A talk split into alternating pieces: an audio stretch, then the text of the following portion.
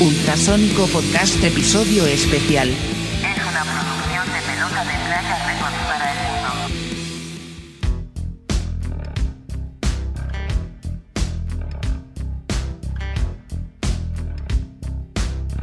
Bienvenidos al podcast. Podcast número. Épale, épale, esta cosa no se abre. Espérate, sí, ahí va. Ah, ah, Salud, señores. ay. Saludcita, Salud, buen jueves. Bien- Bienvenidos al podcast. Bienvenidos al podcast número noches. 33. Si este podcast fuera Jesucristo, ya le quedaría muy poquito tiempo. Y este año ha estado del, de por el estilo.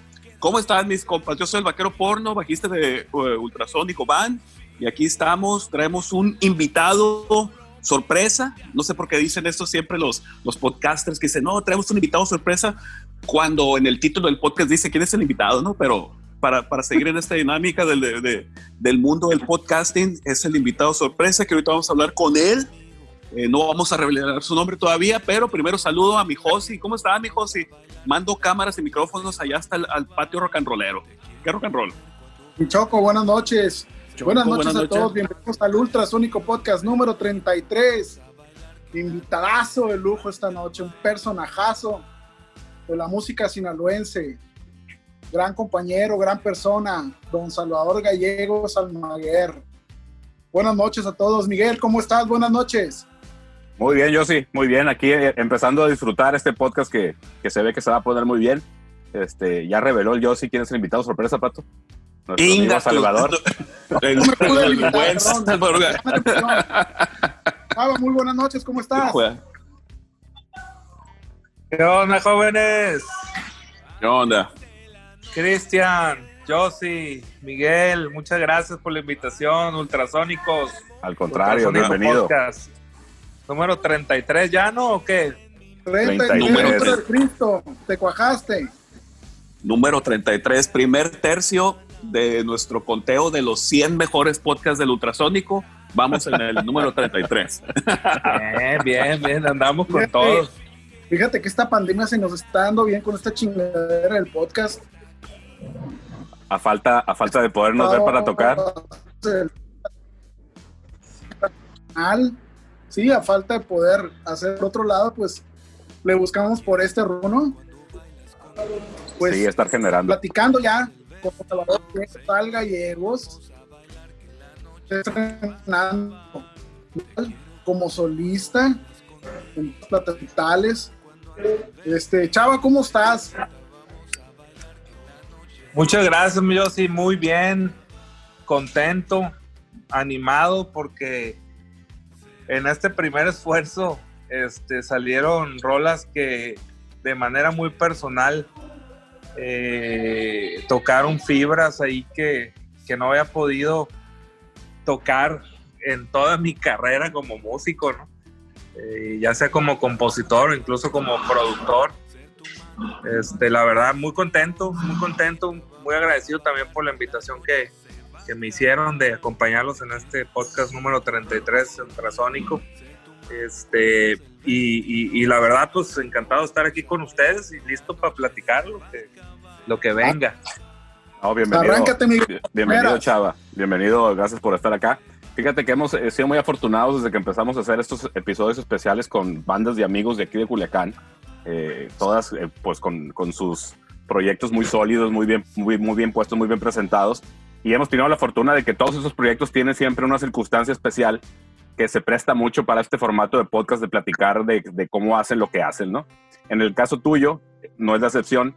Eh, eres un músico ya con una trayectoria importante, ya larga trayectoria, ahorita nos dices cuántos años y vemos el tema de tus inicios, pero está bien interesante porque con todo eso que ya has hecho, aparte, traes un personaje nuevo y traes música nueva, ¿no? Entonces eh, esa, esa parte se me hace bien interesante, pero si gustas vamos platicando de antecedentes, cuándo empezó, cuándo empezaste en este tortuoso camino del rock and roll y también de, la, de los otros géneros de música que también eh, tengo entendido que, que trabajas, ¿no? Sí, sí, sí. Fíjate que eh, yo tuve la, la fortuna de vivir en un hogar donde la música era una constante. No precisamente el rock que conocemos como el rock con guitarras distorsionadas y ese rollo, ¿no? Pero siempre estuvieron los Abson, siempre estuvieron eh, Elvis Presley, siempre estuvo este, los Beatles eh, y muchas muy buenas bandas también y, artistas, este, cantantes eh, latinos, españoles. Me acuerdo mucho de discos de Manuel, por ejemplo, ¿no? Eh, Flans incluso, ¿por qué no? Este, yo creo que tenía alrededor de ocho años, nueve años cuando mis primeras experiencias musicales. Eh, Michael Jackson, eh, Thriller, fue una cosa que me, marcó mucho. Este, el, el grupo Trío con aquella rola de da, da, da, de- de- de- este, Legendaria los canción. Luego un poquito después, ¿no? no la, la verdad que tengo una influencia muy pop eh, de, en lo musical de niño y el rock luego lo empecé a entender este, y lo empecé a, a consumir ya más de, de puberto, ¿no? Eh, este, mis, primeros, mis primeros años en tema musical ya como queriendo agarrar una guitarra eh, fue en la secundaria. Este, 12 años, tenía 11, 12 años. Y, la, inspiración en ese momento, pues era mi papá y mi, un tío mío que les encantaba tocar guitarra y cantaba muy bien aparte.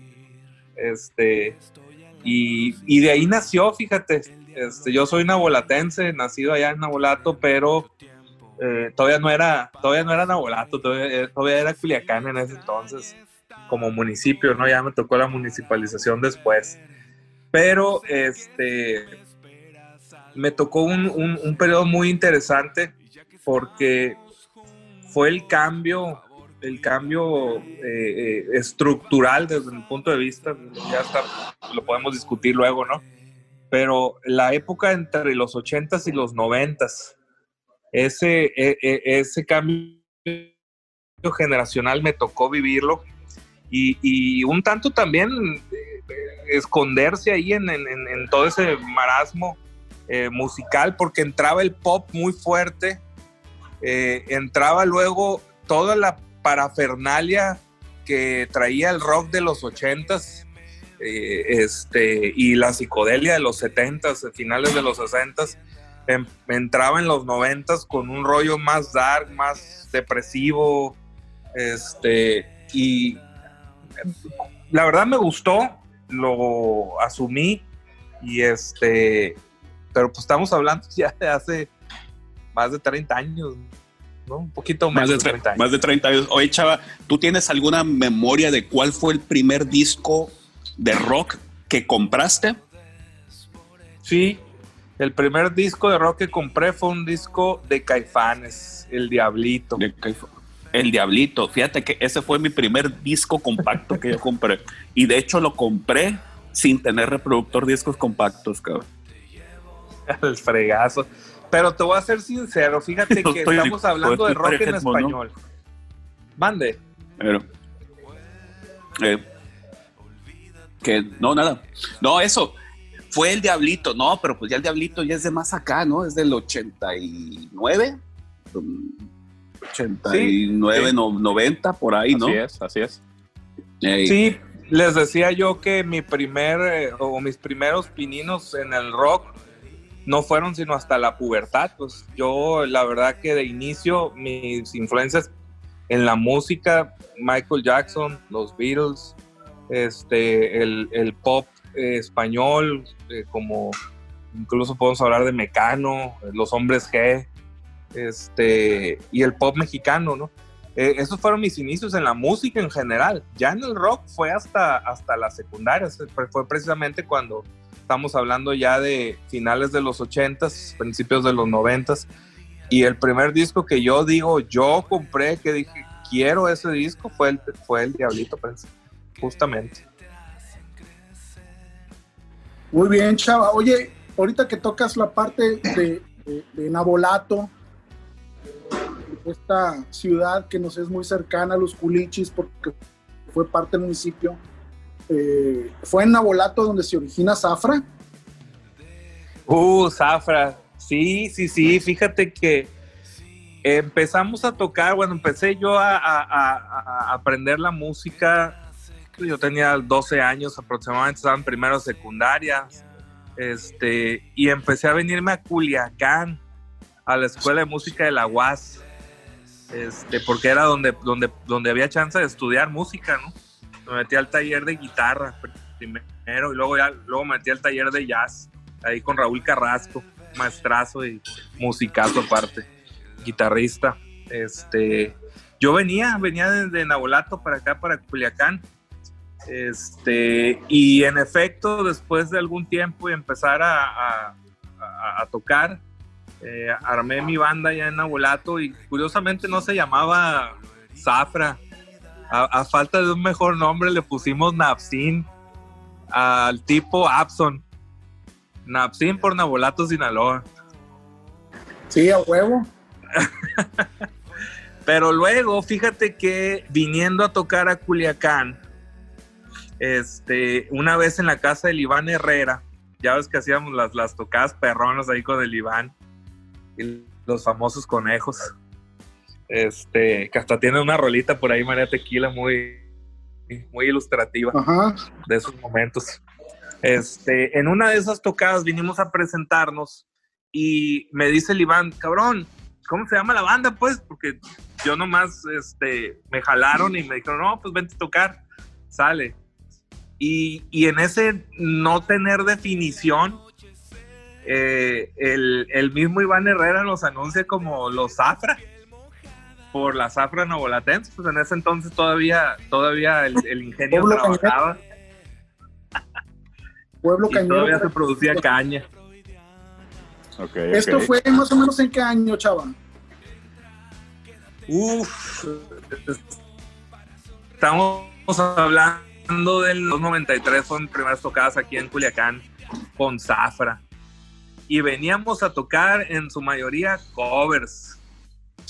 Fíjate que les voy a platicar sobre el tema de covers porque aun y cuando estábamos muy, muy cercanos a Culiacán, nosotros ahí en Nabolato no nos llegaba la modernidad, si así lo queremos decir, este, tan rápido como acá en Culiacán. Nosotros asumíamos que para poder tocar acá en Culiacán era necesario venir a tocar covers. Que tocar rolas propias era algo que no, pues no, no funcionaba.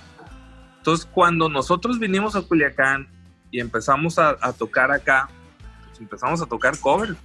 Y sí traíamos algunas rolas de nosotros, pero eran como que la última rolita o algo así, o sea, entre medio, muy escondidón y con mucha pena.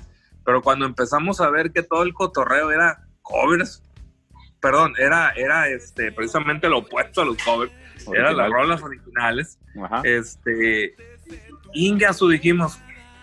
Sin embargo, eh, tuvimos una buena aceptación y nos dieron chance, no sé si porque ah, vienen del rancho, este, y, y- y- y nos dieron chance de entrar y, y siempre tocamos este, en- desde el Ágora, en el patio del ayuntamiento, este, en, en Dicocur, estuvimos en, la- estuvimos en varios de los, de los lugares que se acostumbraba a tocar. Y sí, cada vez metiendo más rolas propias, pero definitivamente cuando nosotros llegamos era, era, era venir aquí a tocar covers, era, era una cosa que todo el mundo le, le ponía las cruces. O sea, nadie tocaba covers en Culiacán. Nadie, nadie. O sea, tú, tú te paras a tocar al Ágora, tenías que ir a tocar tus rolas y a donde te pararas. Nosotros no veníamos así. Este, pero tuvimos, no sé, buena suerte y buena, buena, buena onda de la raza de aquí que nos dio chance de, de venir a tocar este, rolas que no eran originales. ¿Cuánto tiempo duró este proyecto de Zafra, chava? ¿Cuándo concluye, mejor dicho? Sí, mira, Zafra, en, empezamos por ahí en el 91, terminamos como en el 95, sí, en el 95, unos cuatro años, que yo ya me vine, terminé la secundaria en Nabolato y me vine a estudiar a Culiacán a la prepa. Aquí estuve en la prepa Zapata. Este, y a partir de ahí ya el grupo pues ya empezamos a separarnos y, y- y ya no ya no seguimos trabajando este, las rolas, ¿no? Este, ahí ya empezaron, empezó otra etapa. ¿Y- y Empezaron los santos para- degollados. Bueno, a eso iba. En, en el podcast donde tuvimos invitado a Roberto Fernández, gran amigo, saludos gordo, este, comentamos sobre un poco sobre Santos Degollado y ahí estabas tú. Platícanos un poco cómo fue la experiencia. Tal de cabrones que fue Santos Degollado. Fíjate que bien chingón. La, la verdad es que al gordo, como al Frank, eh, los conocí justo en la escuela de música. Ya ves que les comenté hace un momento que yo venía a Culiacán a estudiar ahí a la EMUAS. Entonces, eh, una vez que entré al taller de jazz, pues empezamos a ver este, escalas mucho más interesantes que la escala mayor, ¿no? y que la escala blues y que la pente y que la eh, disminuida y la madre. Y en una de esas que estaba yo ensayando ahí una, unas de las escalas, este, ahí con, ahí afuera en, en el patio de la escuela, estaba el gordo Fernández ahí sentado a un lado platicando con el Frank. Yo no los conocía, ¿eh? En ese entonces. Este, pero pues yo me clavé en mi rollo y me puse a ensayar las escalas, estaba dándole y se me acerca el gordo, oye, dice gordo, ¿tú qué? ¿No quieres tocar con un grupo? Y yo, ah, cabrón. Este, no, pues la, la neta sí me gusta, yo toco con grupo y la madre, oye, pues que vamos a tener un ensayo aquí cerca, dice. Y este, y nos hace falta un, guitarrista. Eh, y me gusta esa ronza onda, se oye, se oye rockero, estoy chilo, dice gordo. Ah, pues, pues sale. Estaba, estaba en ese entonces el Frank y el gordo. Y fuimos a la casa del abuelo, no sé si se acuerdan, ese cabrón también tocaba la guitarra. Este, y fuimos a la casa de él, no lo encontramos. Terminamos armando un ensayo en la casa del Frank Guamea, que también estaba relativamente cerca ahí, cerca de la prepa Allende, vivía el, el, el- Guamea. Sí, Este, entonces nos fuimos para allá a ensayar y casualmente ese día el que andaba de bajista con ellos no fue. Yo iba para tocar la guitarra. No fue el bajista y me dice el gordo, oye, ¿y, y, y qué? ¿No toques el bajo? Porque ahí estaba el Omarcillo ya también. En, en ese entonces este, ya habían invitado a Omar a tocar la guitarra. Entonces eh, le digo, no, pues pues lo toco. Digo, yo, yo la verdad es que sí había tocado algo de bajo porque eh, allá en Abolato, en la, en la secundaria, me, el profe de música, ya sabiendo que, que yo venía a Culiacán y que más o menos le entendía, me cambió de la guitarra a tocar el tololoche. Entonces, este, yo tocaba el tololoche ahí en la secundaria con el grupo de la secundaria. Y aprendí más o menos el rollo del bajo, ¿no? Eh, Claro. pero nunca había agarrado un pinche bajo, cabrón. Este, agarré el bajo, estaba un bajo ahí, no sé, la verdad no sé quién era el antiguo bajista que estaba ahí, el que no fue ese día. Y, y este, terminamos ensayando las rolas y me dice, oye, pues, ya quédate en el bajo, ¿no? Y ya no me quedé en el bajo, ¿no? y ya no salí del bajo. Fíjate lo que es el destino. Así es. Muy, muy, muy chino. La verdad que me gustó mucho. Le empecé a agarrar cariño al instrumento, ¿eh? No creas que, que era mi, mi, mi top. Entonces, yo obviamente al principio quería ser el, el, el- el guitarra líder y la madre, ¿no? Pero le empecé a agarrar mucho cariño al instrumento, mucho respeto. La verdad que ser bajista este, tiene, tiene lo suyo como cualquier otro instrumento, ¿no? Este, y, y el, el- la pesadez de un grupo en términos de, de lo choncho que se puede oír y lo, lo, que se puede oír, tiene todo que ver con el bajo y el bataco, pues.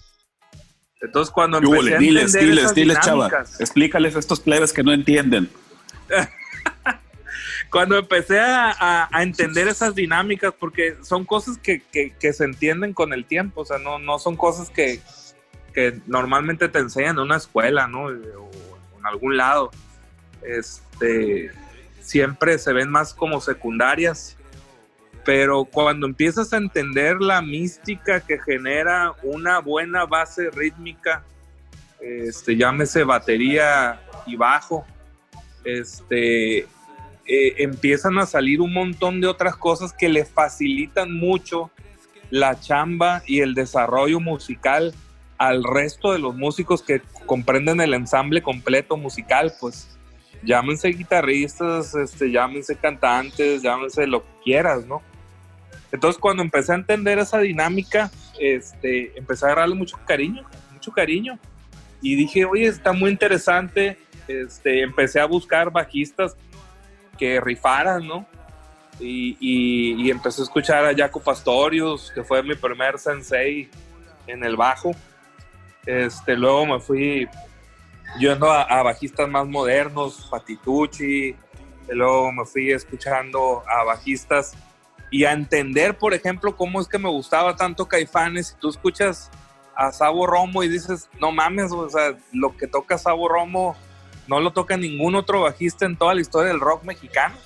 En toda la historia del rock mexicano, ni el rock argentino, con excepción de Pedro Aznar, que es un mundo aparte este, que tocó con Charlie García y que ha tocado con todos los mejores músicos argentinos y con jazzistas de primera, de primer mundo. Este, entonces, cuando empecé a entender todo esto, todo el mundo que significa el, bajo, pues me asumí como bajista y dije, me gusta, lo quiero y quiero aprender a expresarme en función de las notas graves de la música.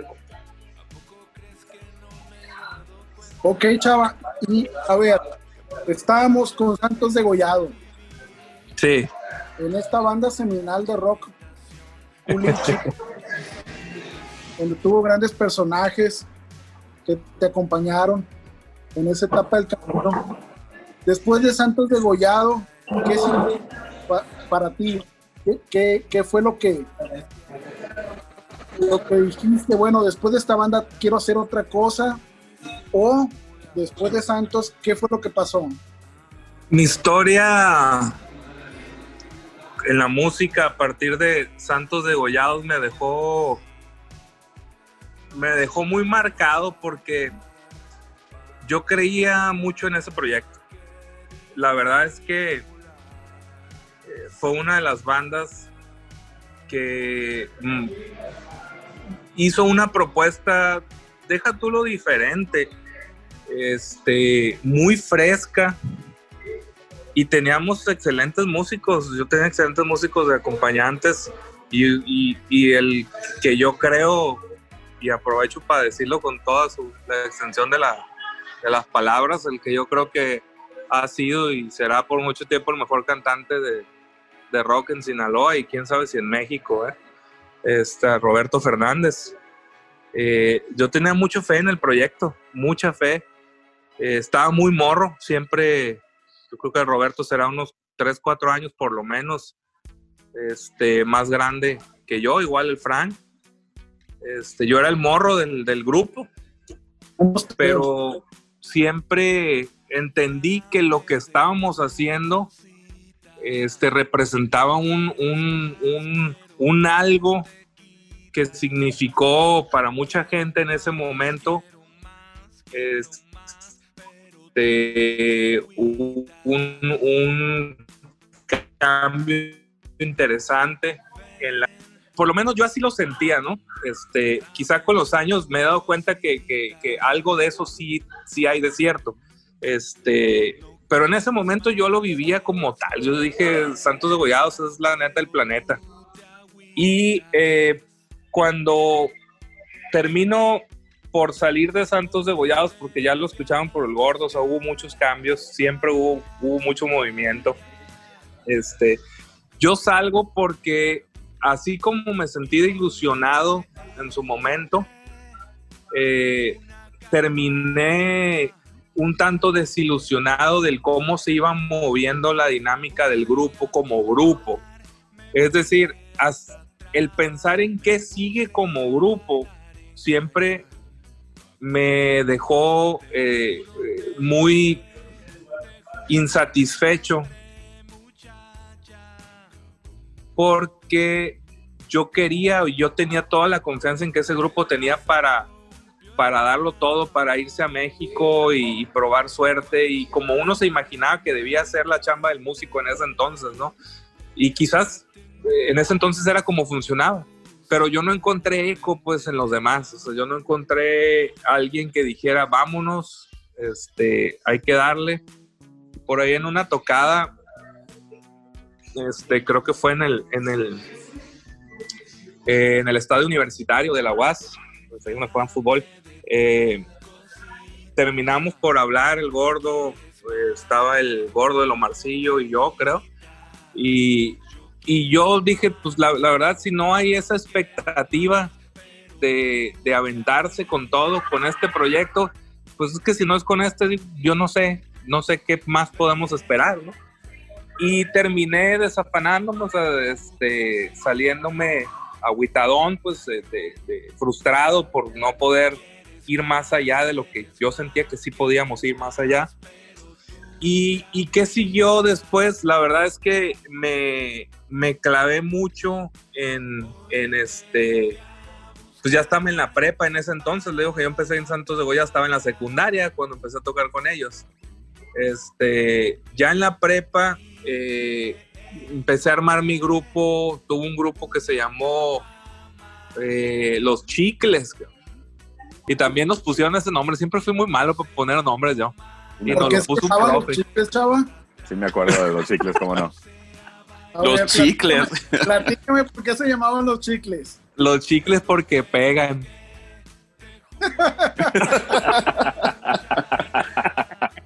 Oye, yo sí, pero, pero Una no, triste- no, no, una tristeza el, el- el de del tu tamaño banda, del ¿no? mundo. Exacto, perdón, pero tenía que preguntarlo, yo sabía. No, está buenísimo, está buenísimo. El profe, el profe de la prepa que era el encargado del área de música junto a una banda ahí en, ahí en la prepa Zapata. Y este y le gustaba un chingo los Beatles, tenían un grupo que tocaba puras rolas de los Beatles. Cuando yo llegué, pues a mí sí me gustaban los Beatles, ¿no? Pero yo quería tocar también otras cosas. Este, entonces yo llegué y secuestré el grupo básicamente del profe.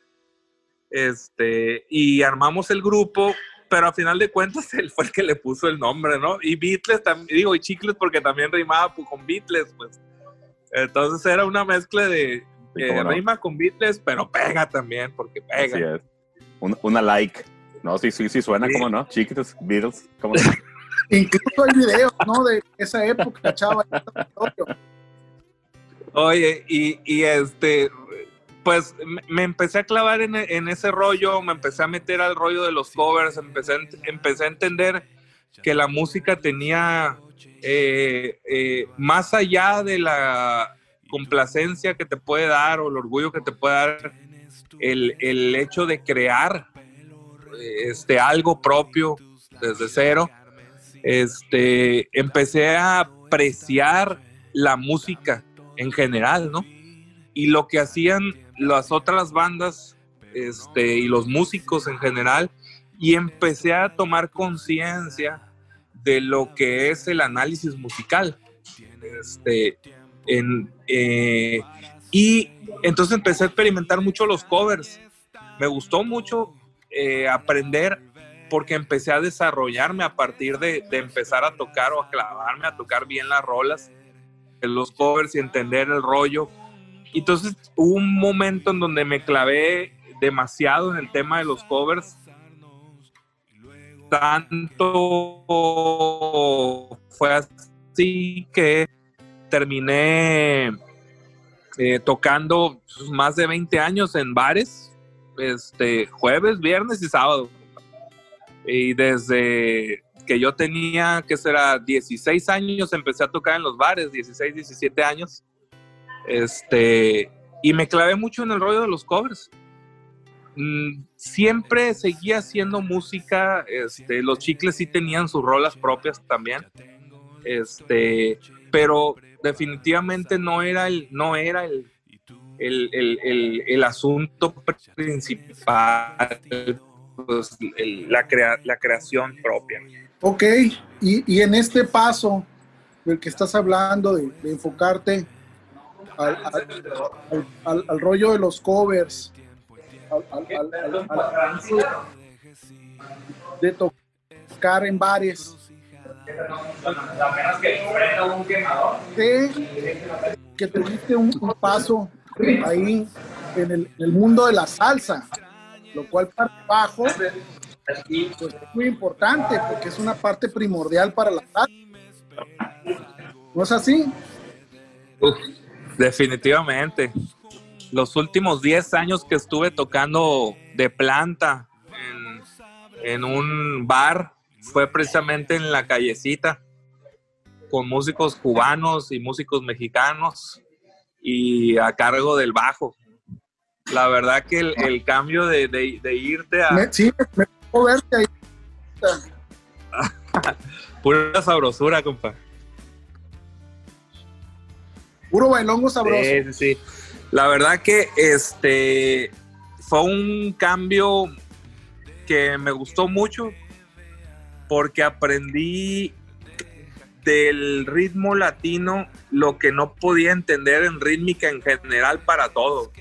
Eh, la música latinoamericana, centroamericana, este, sobre todo el Caribe, tiene, tiene un feeling, un groove que no lo, no lo cachas es tan fácil este y que lo tienes que aprender. No es no es aprenderte un patrón. La gente no usualmente aprendemos la música con patrones.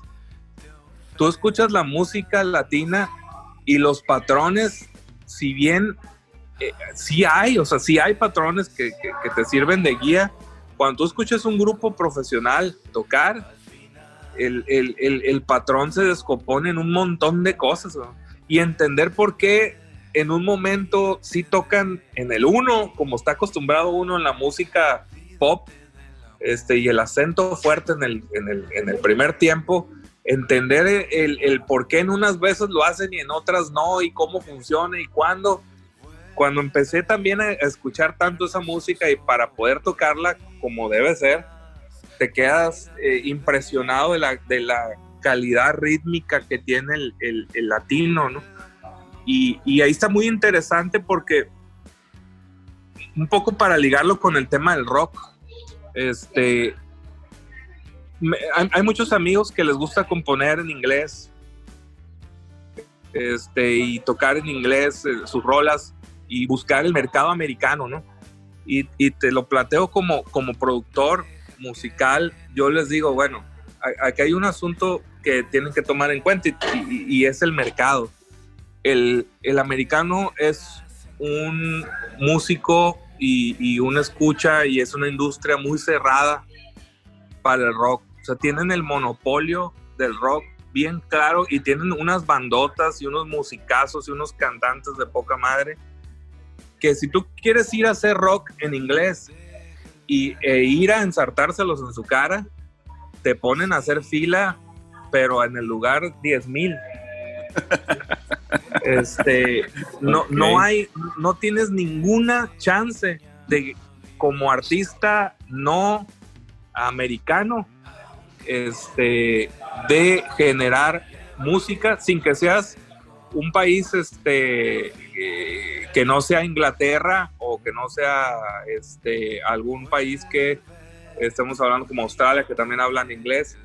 El, crossover de mexicano o latino o español a Estados Unidos es una cosa prácticamente imposible. Porque los- ellos lo tienen muy claro, o sea, a nosotros no nos vas a venir a decir cómo hacer rock and roll. Aquí tenemos rock and roll para todos los gustos, todos los sabores y todos los colores. Entonces, ¿quieres hacer Pues yo, rock? yo- yo- yo- yo creo que sería el mismo ejemplo de como si quisieran hacer mariachi eh, que no sea mexicano, ¿no? Inclusive un mariachi argentino, un mariachi chileno no sonaría como mariachi y, y no compararíamos esa idea, ¿no? El rock, pues, eh, el rock, a pesar de que nosotros vemos el rock como una música muy, muy, muy, muy de jóvenes, yo pienso en el rock como que ese es el, la música tradicional norteamericana, pues es el, es el mariachi del, de- del, del gringo, pues, ¿sí? Junto con el country, junto con el blues, ¿no? Pero, pero a final de cuentas la música nacional de ellos es el rock and roll, pues, entonces no le vas a poder ganar y, vender que tu rock and roll, que no es de Estados Unidos, es mejor, ¿no? Lo mismo pasaría con el mariachi, ¿no? Aquí en- en- en México, ¿no? Sí, y, pero hay algo bien interesante. Si tú vas para allá y te presentas como rock latino y le pones y le aderezas el rollo latino, te abren las patitas. Órale. Completamente, porque ellos también tienen muy claro y, y saben mucho, eh, este, y, y en esa parte son este, hasta incluso un tanto condescendientes. Saben que el latino hace música latina y que la síncopa del latino y que el feeling y el groove del latino no lo van a tener ellos. un ejemplo de eso es, acuérdate que el disco seminal de Santana, Abraxas, donde incorpora al rock los ritmos latinos y el güey se va para arriba, ¿no? De, de estar tocando en bares en Tijuana, sube como la espuma al fusionar el rock con, con- con el groove latino. Ese es, esa es la Oye, clave. oye, Salvador, oye, Salvador, aprovechando que estamos ahorita en este tema todavía, sácame una duda. Yo tengo la idea de que la salsa es una especie o una versión de jazz latino. O sea, es como que, me imagino como que la salsa fue como de músicos latino, queri- latinos queriendo imitar la improvisación del jazz, pero con sus propios sonidos, con su propio sabor. Si es por ahí o no es por ahí. Pues mira, eh, yo, lo, yo lo veo un poco diferente porque el- la música del latino, antes de la salsa, me refiero antes del, del boom de la salsa neoyorquina, fue donde, donde, se, donde se gestó el- la palabra salsa como tal, pues, este, viene de ritmos más afroantillanos como el son, como el songo, como la este eh, el guaguancó este son una serie de ritmos que tienen sus raíces en África y que este terminan haciendo una fusión que con el jazz que se venía escuchando en la parte este de Estados Unidos eh, y que venían empezando a ejecutar también latinos de muy buena calidad musical eh, este, empiezan a fusionar y crean lo que se llama salsa. De hecho, en gran medida el término salsa tiene que ver con eso, ¿no? Con esa, con esa mezcla de un montón de cosas este, a la que llamamos salsa, ¿no? Eh, en una comida, por ejemplo. Este, entonces, la, la- la verdad es que no es tanto un querer imitar al jazz, sino más un encuentro entre el jazz Órale. la zona este con los ritmos afroantillanos del, del- de, de acá de, de latinos, ¿no? Va, Oye, va, va, va. Chava, Sí. eh, regresando un poco a, a tu trabajo local, este, por ahí está el tema de Cánova. ¿Quiénes, Sí. quiénes estaban en Cánova? ¿De qué se trataba? No sé si te acuerdas. Huevo Sí, sí, sí. ¿Cómo no? Este, fíjate que Canova fue el primer intento post, post covers de reincorporarme este, ya exclusivamente a, a la composición propia. Este, estuvieron músicos como José Alfredo Galvez en la guitarra, este, Patricio López en la batería, que siempre fue mi baterista desde la secundaria. Tocamos juntos, un excelente baterista también. Este, de Nabolato también, por cierto. Eh, y eh, quién más estuvo ahí, estuvo Manuel Anistro. Este, fuimos cuatro los que, los que trabajamos ese proyecto. Estamos hablando de poco antes de, de los 2000, 1997 por ahí. Iba sa- saliendo yo de la, de la prepa entrando a la carrera, este, y empezamos a desarrollar Canova eh, como una opción para, para continuar con el rollo propio, ¿no? Cada quien ya habíamos tenido experiencias musicales este, en rolas propias, en rollo original. José Alfredo con el grupo Conciencia Roja, muy buen grupo también. Este, nosotros con Zafra, Manuel con Fuga de Goya y, este, y los Team Boys por allá, más, más, más de antaño.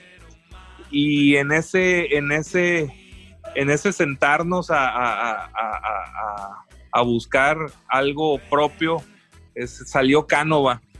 Este, un primer intento más, más contemporáneo, pues, este, pero que tampoco tuvo la posibilidad de presentarse como tal. Eh, creo que una vez tocamos nada más y fue en, el ocaso ya del, Río Rock, fíjate. Eh, fue en las últimas tocadas del Río Rock, se hizo una, una organización ahí y, y, nos tocó nos tocó presentar ahí unas cuatro o cinco rolas. Este, pero fue de Buddy despedida, ¿no? Hicimos hicimos un disco y ahí fue cuando empezamos a, cuando empecé yo a, tratar de eh, entender más la idea musical ya desde el punto de vista de producción y arreglo y, de la ingeniería del sonido, porque siempre fui muy metiche con el tema de, de la sonorización y siempre me gustó mucho entenderle esos rollos. Y desde, desde que venía yo de Nabolato y que, y que tocaba aquí con los plebes, con los santos degollados, yo ya empezaba a hacer grabaciones. Recuerdo que grabábamos con, con ahí en la casa del José Alfredo Galvez, cuando ensayábamos, o en mi casa, ahí en Tierra Blanca.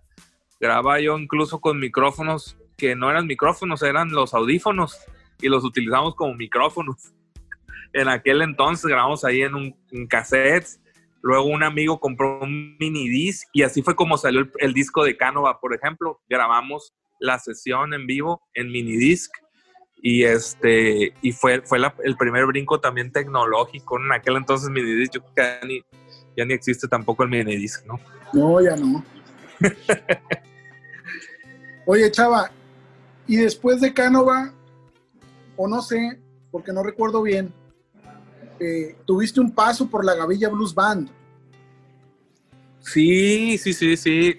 Mira, con el gordo, nuestras vidas musicales se han encontrado un montón de veces, ¿no? Eh, yo siempre he apreciado mucho el talento que tiene este, como cantante, pero también como compositor ¿eh? y como intérprete, pues ni se diga.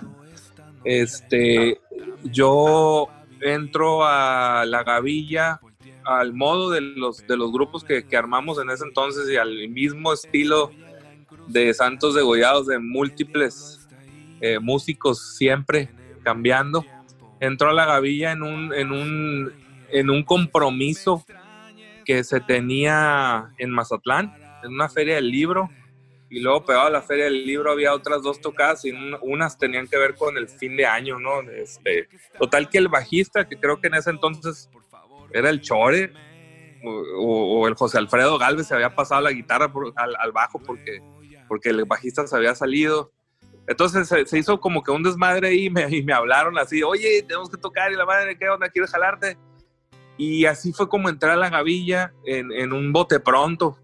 Este, y un bote pronto que terminó siendo como de otros cuatro años, este, juntos, trabajando ahí ya estaba Mojica, obviamente, estaba el gordo, estaba el, José Alfredo Galvez, y en la batería eh, estaba en ese entonces el Chanate. Cuando yo entré, el Frank fue su última tocada, yo creo que con la Gavilla. Tocamos esa, esa última dos tocadas o tres y luego ya entró el, el chanate y, este, y sale, sale el, rojo, como le dice el, el gordo, al, Franco Amea. Este, estuvimos cuatro años, vienen otros bateristas, vino el Silver, con el Silver nos tocó hacer una tocada este, ahí en, en, en el Teatro del Seguro. Y, este, y esa tocada quedó grabada, fíjate, esa tocada la sonorizó el Cabas, que también es un excelente ingeniero de sonido. Este, la sonorizó y la grabó. Y la verdad es que fue una tocada que sonó muy bien, pero aparte el grupo tocó muy bien esa vez. Y el gordo, pues como siempre, cantando al putazo. Tengo el disco.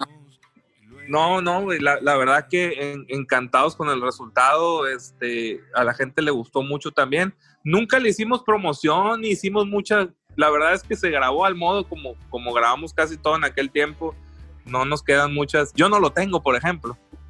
Este, pero lo recuerdo muy bien, ¿no? Y esa vez fue el Silver en la bataca. Y el Silver en ese entonces también entró de, de bote pronto, lo, lo jalamos, no sé, un mes antes de la tocada y ensayamos algunas cuatro o cinco veces, Silver Mesa. Este, y, ahí- estaba yo con el Silver a un lado pegado, me tuve que ir atrás en esa tocada a, estar ahí entre los dos guiándolo, este, porque pues apenas acaba de entrar y teníamos el compromiso ese y era un compromiso que aparte se cobraba, pues había una onda de hay que tocar bien, cabrón, porque está cabrón, no podemos venir a hacernos patos, ¿no? Este, y no, finalmente salió muy bien, muy buen equipo de sonido, muy buena sonorización. Y, y- y la verdad que eh, pues, muy contento. Fue otro, otra experiencia, mi primera experiencia en el blues. Yo, la verdad, ahí sí me, declara, me declaro completamente incompetente en esa materia. Este, yo cuando conocí el blues fue por el gordo. No tenía yo idea de lo que era ni de cómo se tocaba. Este, y la verdad es que, digo, ahorita hemos platicado de tantos estilos, ¿no? Que la salsa, que el blues, que el pop, que el rock, que la madre. Yo, en, lo personal, yo tengo un respeto muy grande por la música. ¿no? Tengo prejuicios musicales, este, ninguno. Y a todos los estilos eh, les, les termino encontrando el, el por qué trascienden generaciones a veces, a veces algún año, algunos dos, algunos eh, siguen trascendiendo en- a medida que pasan los años y siguen vigentes y encuentro eso que le ven algunas gentes a esos diferentes géneros musicales. Yo, por ejemplo, te puedo decir que eh, en mi estudio he grabado bandas de metal como Evil Heart y, y este y he tocado un álbum completo, lo grabé yo, el bajo. Este, soy yo, incluso toqué algunas dos tocadas con ellos en vivo, porque no había bajista en ese entonces del grupo. No me fui a una gira con ellos en Europa que tuvieron porque por temas de chamba y por güey. Este, pero digo, he tocado todo. Bueno, no todo, pero mucho. Y la verdad que le- le- lo hago con mucho cariño, le, le encuentro el cómo sí y, y- y con mucho respeto analizo y busco entender el estilo musical para, para que suene, para que suene como debe sonar, pues. Este, y esta ha sido una mística. En el caso del blues fue, fue lo mismo. O sea, yo no lo conocía, no era mi rollo. Este, en su momento, para el gordo, eh, eh, eh, siempre fue un tema, un tema incluso este, espiritual, ¿no? Ya lo, ya lo escucharon ustedes. Este, el cómo, cómo le movió el tapete y cómo, cómo lo hizo él entender la música como la concibe ahora, ¿no? El, el, el, el gospel y el blues. No fue mi caso, pero cuando lo recibí, cuando entré, dije, qué chingón, o sea, es, eh, esto es algo que no conocía, pero, pero que me gustó mucho también y, este, y lo trabajé con, con mucho cariño, ¿no? Y, y, luego, y luego, siguiendo en el blues, pues también fui a la- al Malverde Blues, también toqué con Malverde este, varios años, por lo menos dos años estuvimos ahí es, tocando. Me tocó ir a Aguascalientes con ellos a festivales, este, a Mochis. eh, me tocó, no, no, la, la verdad es que me tocó recorrer buen, buen, buena chamba ahí con, con Malverde Blues, este, ya con la alineación, eh, ya con el Beto Prieto, por ejemplo, seguía el José Alfredo Galvez, el Chanate, este, también en la Bataca, este, Pedro Iribe para, para hacerle honor a quien honor merece, Pedro Iribe, Mr. Chanate. No habrás, tocado, no habrás tocado en ultrasónico y no nos hayamos dado cuenta. Podría ser. en una de esos, de esos toquines ahí del, del mundo, sí, del sí, Río capaz de Rock. que. Ah, Mira, te voy a decir la verdad. Para la gente que no nos está viendo, la cara del pato bajista ultrasónico en esta sesión está haciendo todo un poema porque se está dando cuenta quién puede reemplazar a Pato Navidad en el bajo. Pato Navidad. Ah, caray, ah. Puro usted. Digo, todo este bagaje musical, todo este camino recorrido que inicia en Nabolato, en tus épocas de secundaria, todos estos grupos que hemos estado mencionando, de los cuales eh, te han dejado pues un aprendizaje muy grande por lo que estamos escuchando, necesariamente pienso yo que debe ser un punto muy importante por el cual te lleva a ti, Salvador, decidir convertirte en productor musical, porque sabemos que actualmente estás trabajando en ese rubro nuestros amigos de Vaquero Kamikaze, ¿no? Así es, mira, el, el camino hacia buscar eh, en- en- entender la música desde, el punto de vista ya de la industria, porque el, productor no puede entenderse o no, no puede gestarse o no puede concebirse sin la industria musical. El, el- el productor musical es, un, es un ente que entiende la industria y entiende al músico. Y es un intermediario entre ambas cosas. Y eso te convierte en, en- también en un, en un muy, muy, muy vulnerable eh, a, los, a los fregadazos, porque eh, tienes que encontrar el, el- el diamante bruto está, que es el músico. Eh, pero tienes que encontrar la lógica que pueda ser entendida por ese músico en virtud de lo que la industria musical está demandando en términos de los diferentes estilos y, y géneros musicales, ¿no? Entonces, eh, poder explicarle y entenderte con el músico, el creativo, el, eh, este, esa parte y, y- sobre todo el músico que está interesado, aunque no lo diga abiertamente por pena, eh, en un éxito comercial, este, poder encontrar ese punto siempre, siempre eh, tiene sus asegúnes, ¿no? Y tiene mucho que ver con tu preparación musical, me refiero al productor.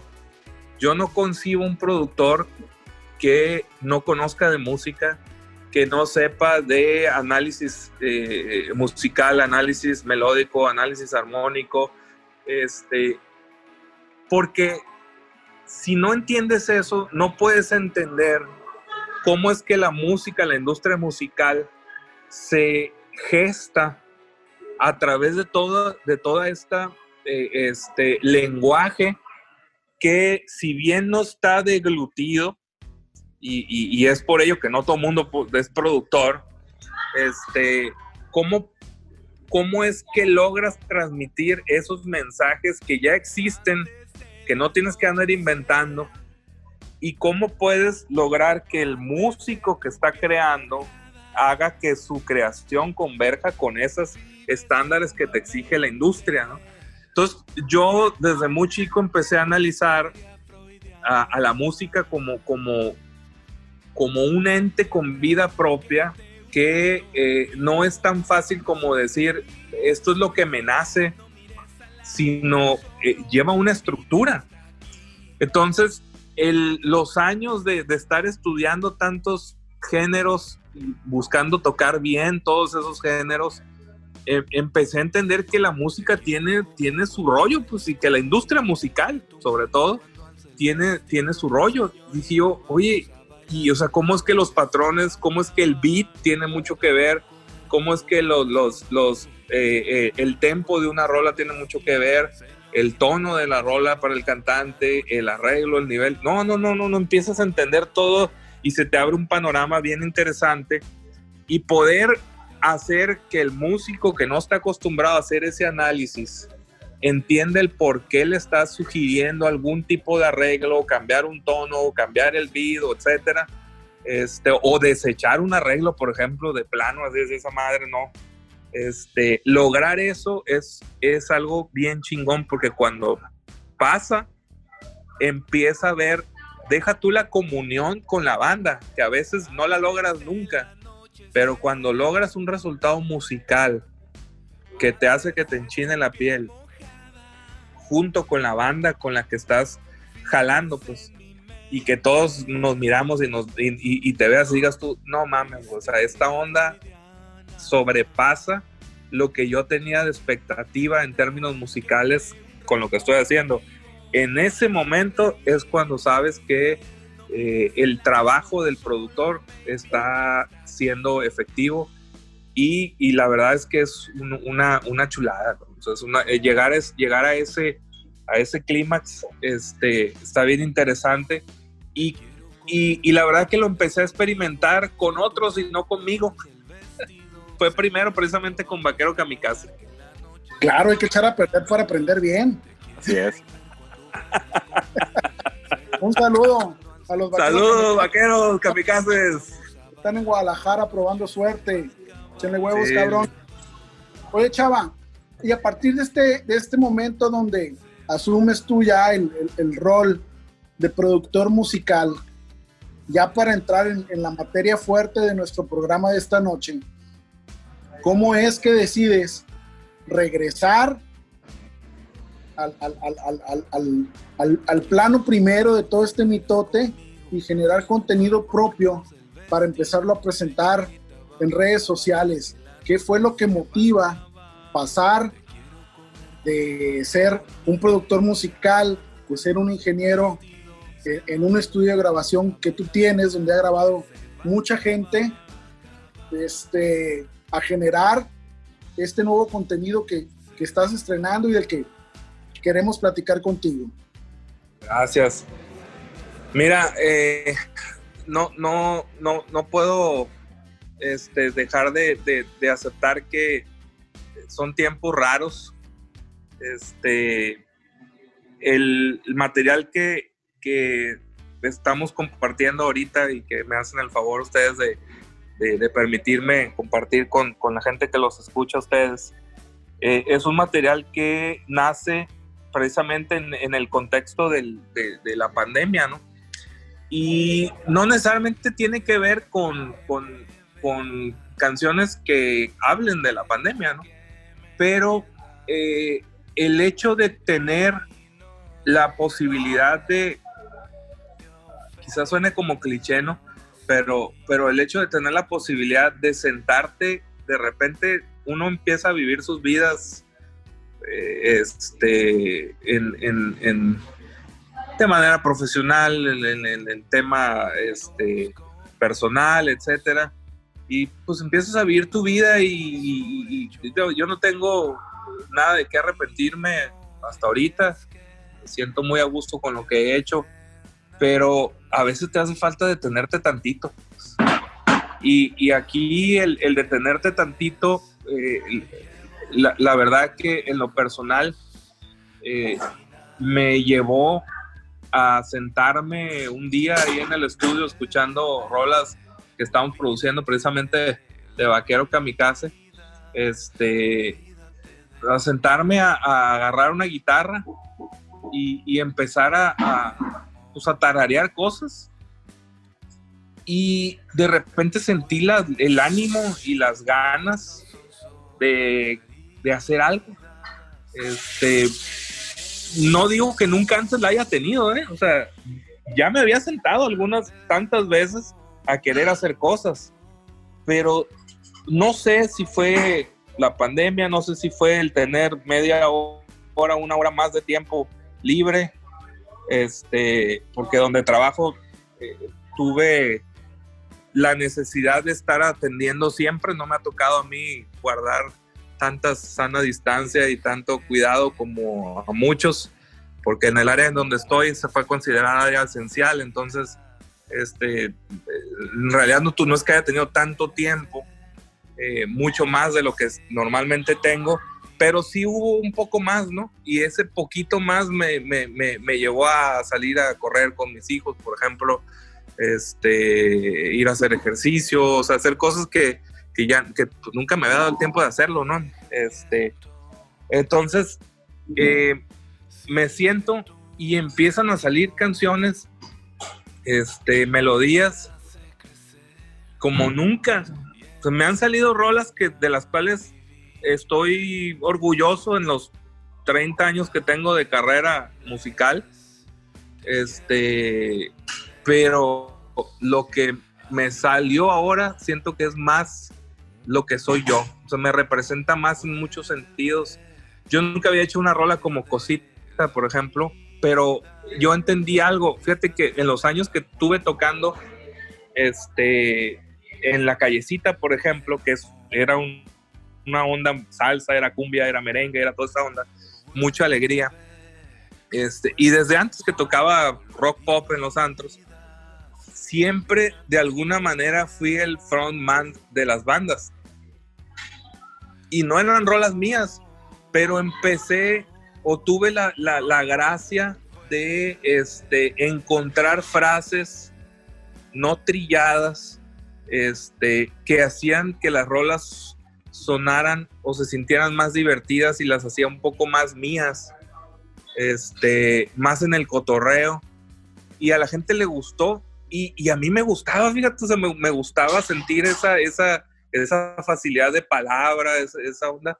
Y, y cosita, cuando la empecé a hacer, pues me empezó a salir, la verdad yo quería hacer una rola con un coro que, que sonaba bien caifanesco, era lo que traía en la cabeza. ¿eh? Y empecé a hacer la rola con el riff ese y me empezaron a salir lo que escuchan en la rola. Y, y, y dije yo, es que, ¿por qué lo detengo? Pues en gran medida, yo como artista enfrente del escenario, soy esto, o sea, soy esto que estoy escuchando, ¿no? Incluso por ahí se oye una, una risa, una carcajada ahí al final de una, de una primera, este, de, una primera vuelta de la rola y la dejé porque en ese momento me salió la carcajada de lo que estaba haciendo, ¿no? Pero dije, eh, es, o sea, se oye natural y, y, la verdad representa, representa lo que soy como persona, o sea, este, independientemente que puedo hacer un montón de otras cosas más, pero ese es un aspecto que yo nunca me imaginé que pudiera sacar en una composición propia, pues lo hice mucho con canciones que no son mías, pero nunca en una rola propia. Entonces, este, oye, oye entonces, entonces estás, me estás diciendo que estos temas, estos cinco temas que hemos estado escuchando, salieron de este año, o sea, en enero no existían.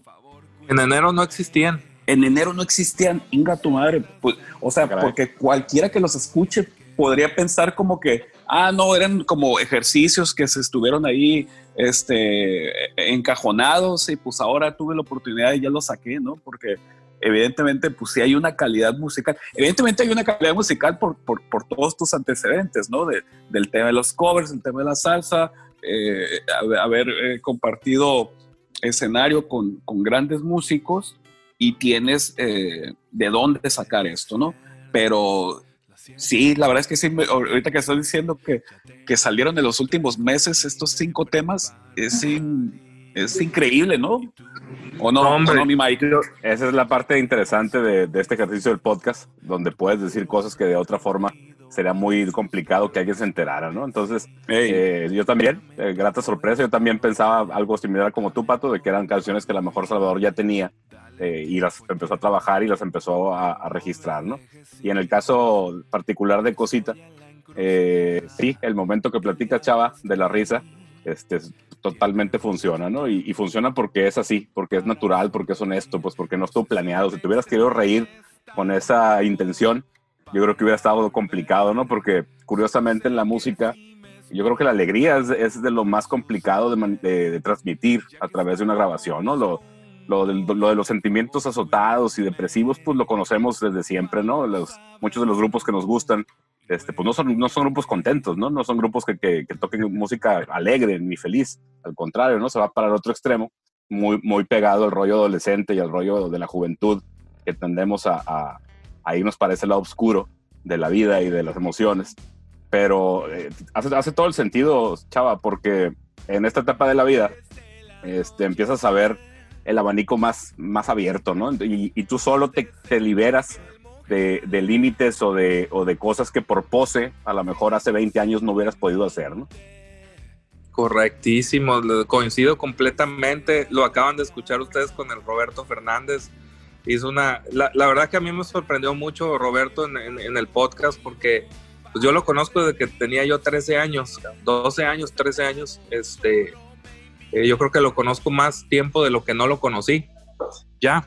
Este, y nunca, nunca había escuchado a Roberto Fernández que escuchaban ustedes ese día.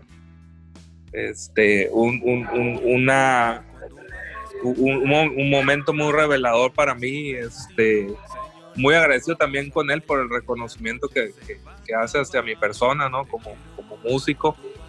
Eh, y, y- y- yo se la regreso igual, porque siempre, siempre, yo sí se lo había dicho, ¿no? Yo, yo siempre fui muy claro y con todo mundo que, que me ha preguntado algo sobre Roberto Fernández, siempre, siempre mi respuesta es la misma, ¿no? Para mí el mejor cantante este, que, que tiene Sinaloa como exponente sinaloense eh, para el mundo, ¿no? Este, pero ahí está un ejemplo. eh, él les comentó que justamente unos días antes de, grabar ese podcast, él tuvo una, una, una especie como de, de, de- de autoconciencia, una revelación interna que le, que le permitió abrirse hacia, hacia todas las posibilidades que, que- musicales que trae en su cabeza y que siempre ha traído y que por alguna cosa u otra, como todos nosotros, este, las hemos dejado ahí este, escondidas eh, por pose, por vergüenza, por lo que tú quieras. Este, y, y- y él, él, él manifestó en ese momento que se sentía ya como otra persona, como el Roberto Fernández que conocimos toda la vida eh, había desaparecido y- y llegó un Roberto Fernández que, que este, con una apertura tal y a, a- a hacer cosas musicalmente hablando que nunca había tenido. Y les voy a compartir otra cosa. Hoy hablé con, con, con el Raúl Soto, el negro. Seguramente lo conocen y aquí en el, en el rollo, en el ¿Cómo rock no? Sí, claro que sí. Saludos, negro, por supuesto. excelente guitarrista, este, de lo mejor que hay aquí en, en Sinaloa como exponente también de, de la guitarra del rock. Este, un musicazo. Y canta muy bien el cabrón, por si no lo han escuchado cantar, canta muy bien, cabrón. Este, estuve platicando con él después de varios meses, eh, que, estuvo también un poco auto, autoexiliado. Este, nadie, a nadie le respondía las llamadas, ni, ni a mí, ¿no?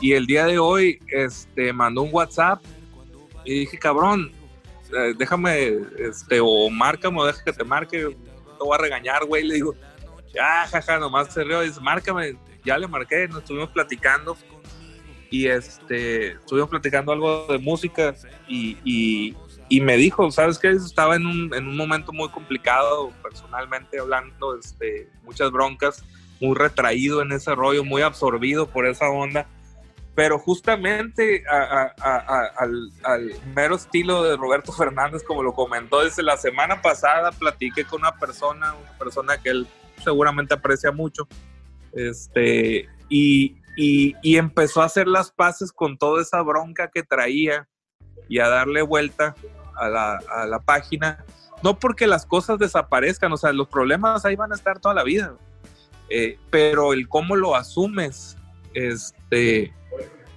el cómo asumes esa problemática y cómo lo, lo haces llevadero es, es lo diferente.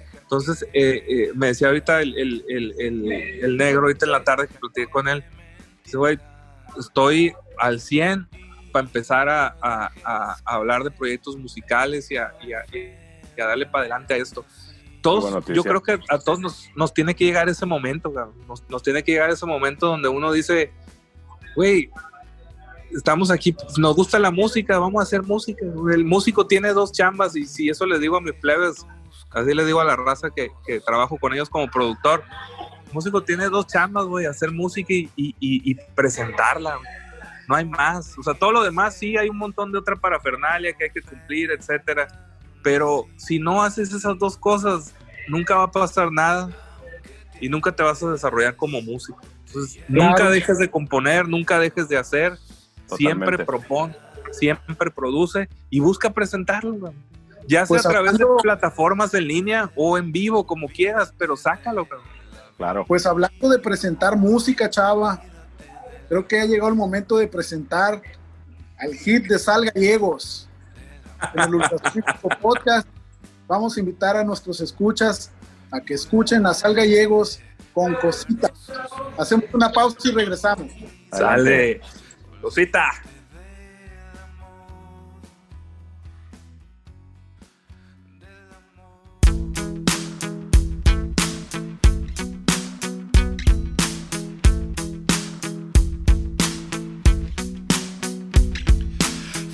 Dame de tu cosita. No quieres más, pero no te quitas. Yo quiero más, quiero más, quiero más, pero tú te agüitas. Ven, ven, ven, ven. Dame tu cosita. Quieres más, quieres más, quieres más, pero tú te agüitas. Hoy te fui a buscar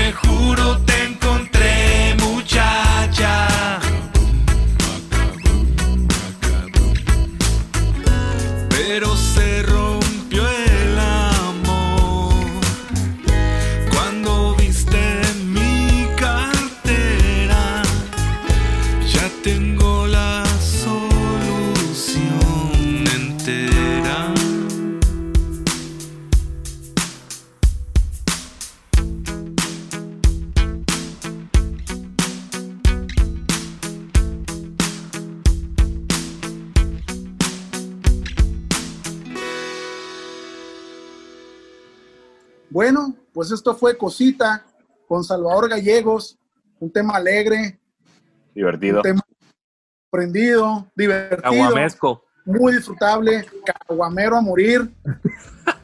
Caguamero, esa es la palabra. Ya estaba. Matachín, Ahorita estaba Pa- platicando en, en el, en, el, en el entre a- al podcast que si todavía existiera Mix Up, esta canción, el, el sencillo, estaría en la sección caguamera, ¿no? Esta, esta canción de cositas, ¿no? Está, está muy buena, está muy divertida. Tiene, tiene unos momentos eh, muy padres de producción, chava. Este, obviamente, pues, de, qué bueno que trabajaste para ti en esta ocasión. Este, porque hay unos detallitos ahí muy padres, ¿no? De, de música, de arreglos, de ideas creativas y te permitiste hasta meter un detallito ahí de humor con la letra y obviamente rematándolo con la risa esa que te comentábamos que, que está bien natural y que, digo, si lo hubieras planeado, yo creo que no hubiera salido ahorita como comentaste, ¿no? Que, que salió por ahí y se coló en la, en la mezcla, ¿no? Sí, sí, sí, sí, la verdad que, muy divertido hacer la canción. Me estaba riendo solo como nunca lo había hecho y, y, y en general en todo, en todo este proceso creativo que, que duró, ¿qué será? Dos semanas y media, este, hice 14 rolas. Eh, es- Ah, caray. me- Ve nomás, la- estuvo bueno. Sí, periodo. hice 14 rolas y la verdad que por falta de tiempo no, no me aviento a presentar un disco completo porque producir 14 rolas es dedicarle alma y tiempo completo. Totalmente. Ustedes que, que, eh, producen sus rolas se, se dan cuenta que, que no es un pay hacer una rolita de pe a pa, este, hacer el arreglo, grabar eh, y más si estás solo, pues yo, yo hice todos los arreglos y toda la, todo, todo, todo lo, de las, lo que está ahí grabado, lo que escuchan, Eso te iba- todo lo que yo toqué, ¿no? Eso te iba a preguntar, porque obviamente en el, en el, en el rol de productor, pues acá en, en Ultrasónico todos hacemos todos los roles, que es componer y tocar y montar las rolas y luego que te quitas la cachucha del guitarrista y te pones la cachucha del que mezcla o el que graba y así vas, ¿no? Porque pues es autogestivo aquí el tema, igual como, como me imagino que fue este proceso para ti. Este, platícanos un poquito cómo grabaste todo eso. ¿Estuviste totalmente solo en el estudio? ¿Nadie metió las manos? Este, ¿No hubo ni quien te ayudara a ponerle rec? ¿Cómo estuvo, chava? Nadie, nadie, compa, tenía que hacer con una, con una, mano picarle al rey y con la otra empezar a grabar, pero afortunadamente la tecnología te permite eh, hacer un, un, un pre de 5, 10 segundos, lo que sea, ya lo pones y se poncha solo, ¿no? Claro, claro. Este, pero sí, la, la verdad es que el, el asunto del COVID también me obligó a, a, a- a- tener que, que, este, clavarme un poco, eh, a, darle otra vez a cosas que tenía mucho que no le daba. Por ejemplo, la guitarra, tenía un chingo que no tocaba la guitarra este, pues, así bien, de, de- de- de- de manera más formal. Este, el bajo, pues tenía mucho que no lo agarraba también de manera formal, aunque siempre más que la guitarra en los últimos años. Este, eh, teclados, eh, batería, eh, este, la, la verdad que tenía mucho que no me ponía yo en forma, ¿no? A, a- a darle. Y tuve que hacerlo porque aparte no había manera, o sea, la gente, los músicos, pues tampoco estaban disponibles porque todo el mundo estaba guardando su, su, su, este, su sana distancia y resguardo en sus casas y todo el mundo con mucha precaución. Pues, es. entonces nosotros estamos en la edad del, del, del riesgo, ¿no? Ya. Población de riesgo. Este, y, y, este, pues eso complicó ahí el asunto, pero también me dio la posibilidad de este, forzar un poquito el- la, la imaginación, este, volver a, a- a componer guitarras, hacer arreglos guitarreros, volver a pensar este, más como orquesta también. Este, y, y estuvo chilo porque tenía un montón que no agarraba todos esos instrumentos que terminaron apareciendo ahí en el, en, el material que escuchan. Este, y, la verdad que, bien a gusto, muy contento con el resultado.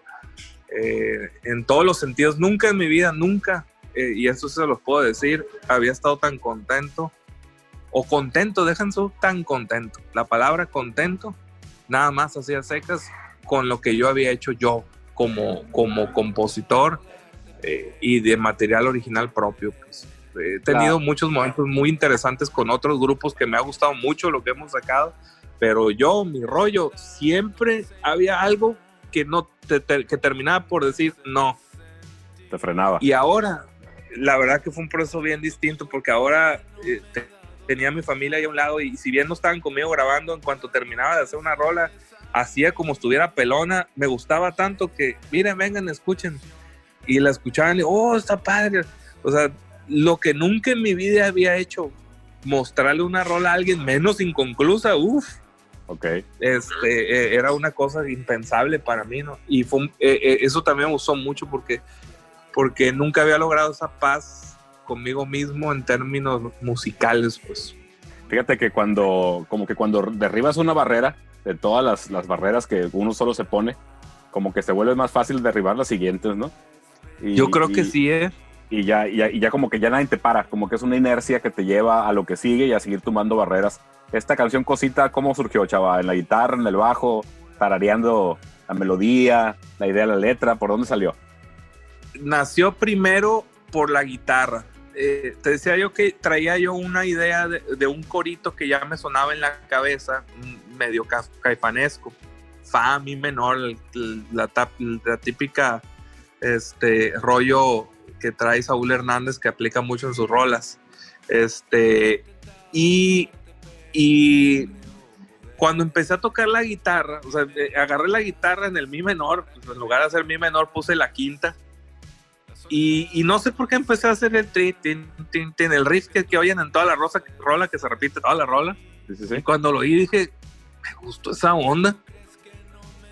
Y entonces empecé a hacer la batería después, o sea, hice el, el ritmo que no tiene nada de complicado, pues no tiene, no tiene nada, pero me gustó cómo amarró con, la, con, con el riff de la guitarra. Claro, Dije, claro. está tan sencillo, pero está tan ingenioso porque también siendo un riff tan sencillo, eh, eh, tampoco lo podía ligar exclusivamente con alguna rola, o sea, tiene originalidad el riff. Y dije yo, "Sí, me, me gustó, me gustó, y empecé a tararear la rola, lo que se me ocurriera. Ok. Y, y, pues lo que se me ocurrió fue lo que escuchan ahí. La verdad que no tiene remedos, ¿eh? Si les enseño la letra, la, la, la hojita donde la escribí es prácticamente a lo que escuchan, es lo que es, ¿no? Lo que salió. Es- te No, me salió fíjate. muy natural. Desde que me mandaste las canciones, las he estado escuchando en- eh, mientras trabajo y todo. Está, está- está muy, está muy Ay, bien logradas las cinco canciones, ¿eh? De hecho, ahorita me sorprende que tengas 14. Las demás no llegaron a, a grabarse.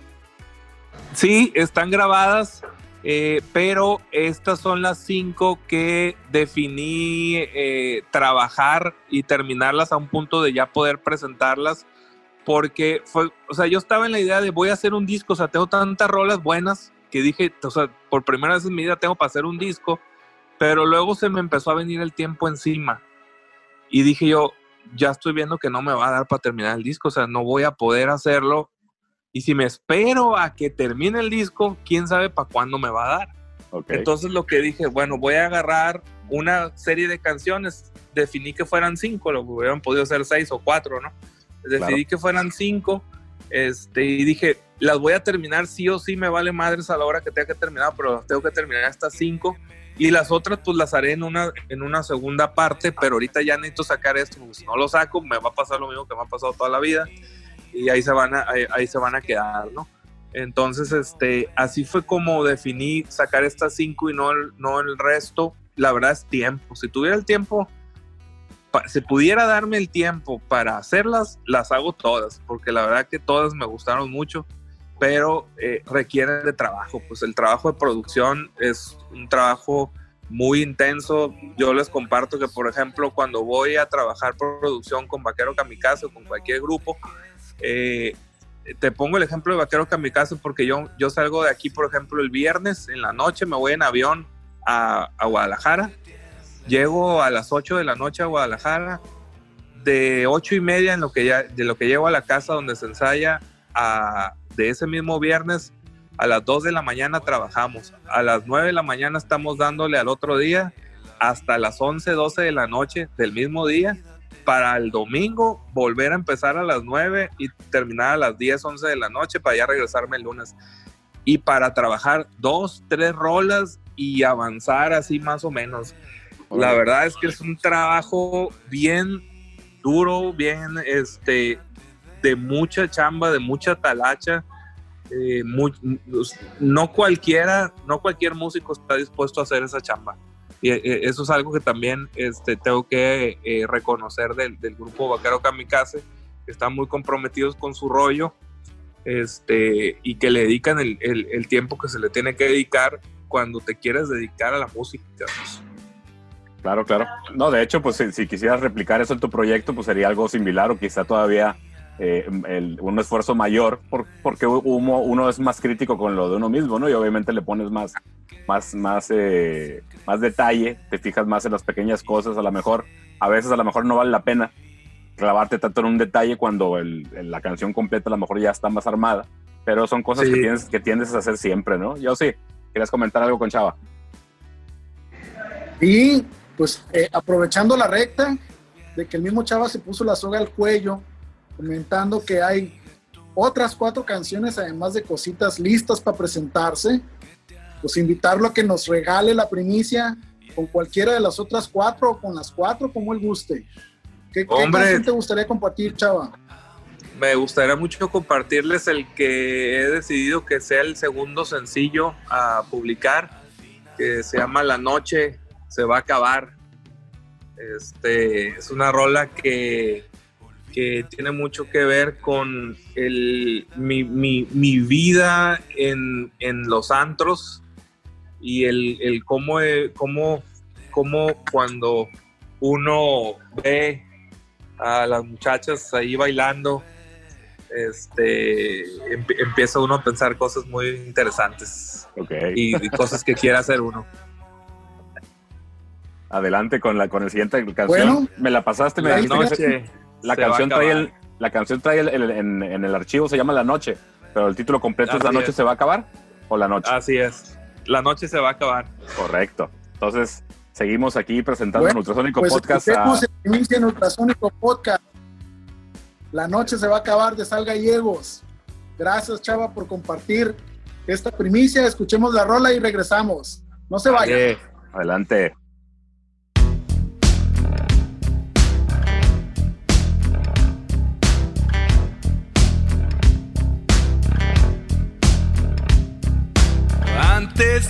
Anochecer, antes de tu piel mojada, vives en mi mente. Histeria freudiana. Entra, quédate un rato vivo para sonreír. Sigue, no mires al lado, solo me invita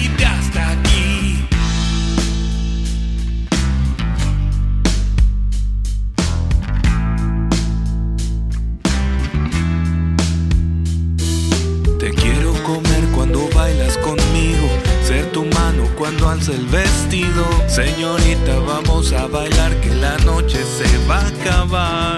Te quiero comer cuando bailas conmigo, ser tu mano cuando alza el vestido. Señorita, vamos a bailar que la noche se va a acabar.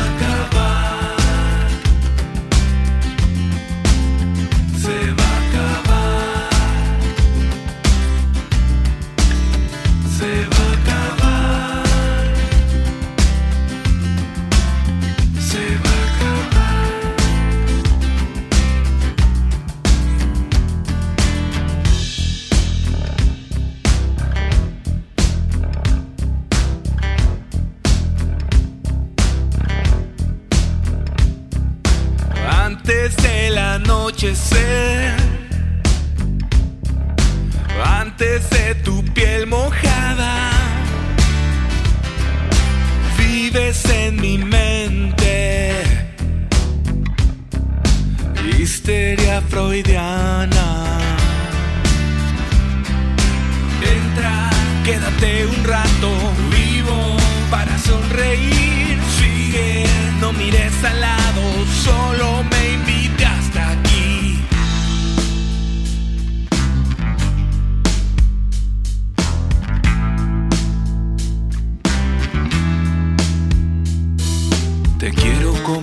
cuando bailas conmigo, ser tu mano cuando alza el vestido. Señorita, vamos a bailar que la noche se va a acabar.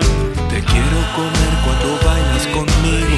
Ser tu mano cuando alza el vestido. Señorita, vamos a bailar que la noche se va a acabar.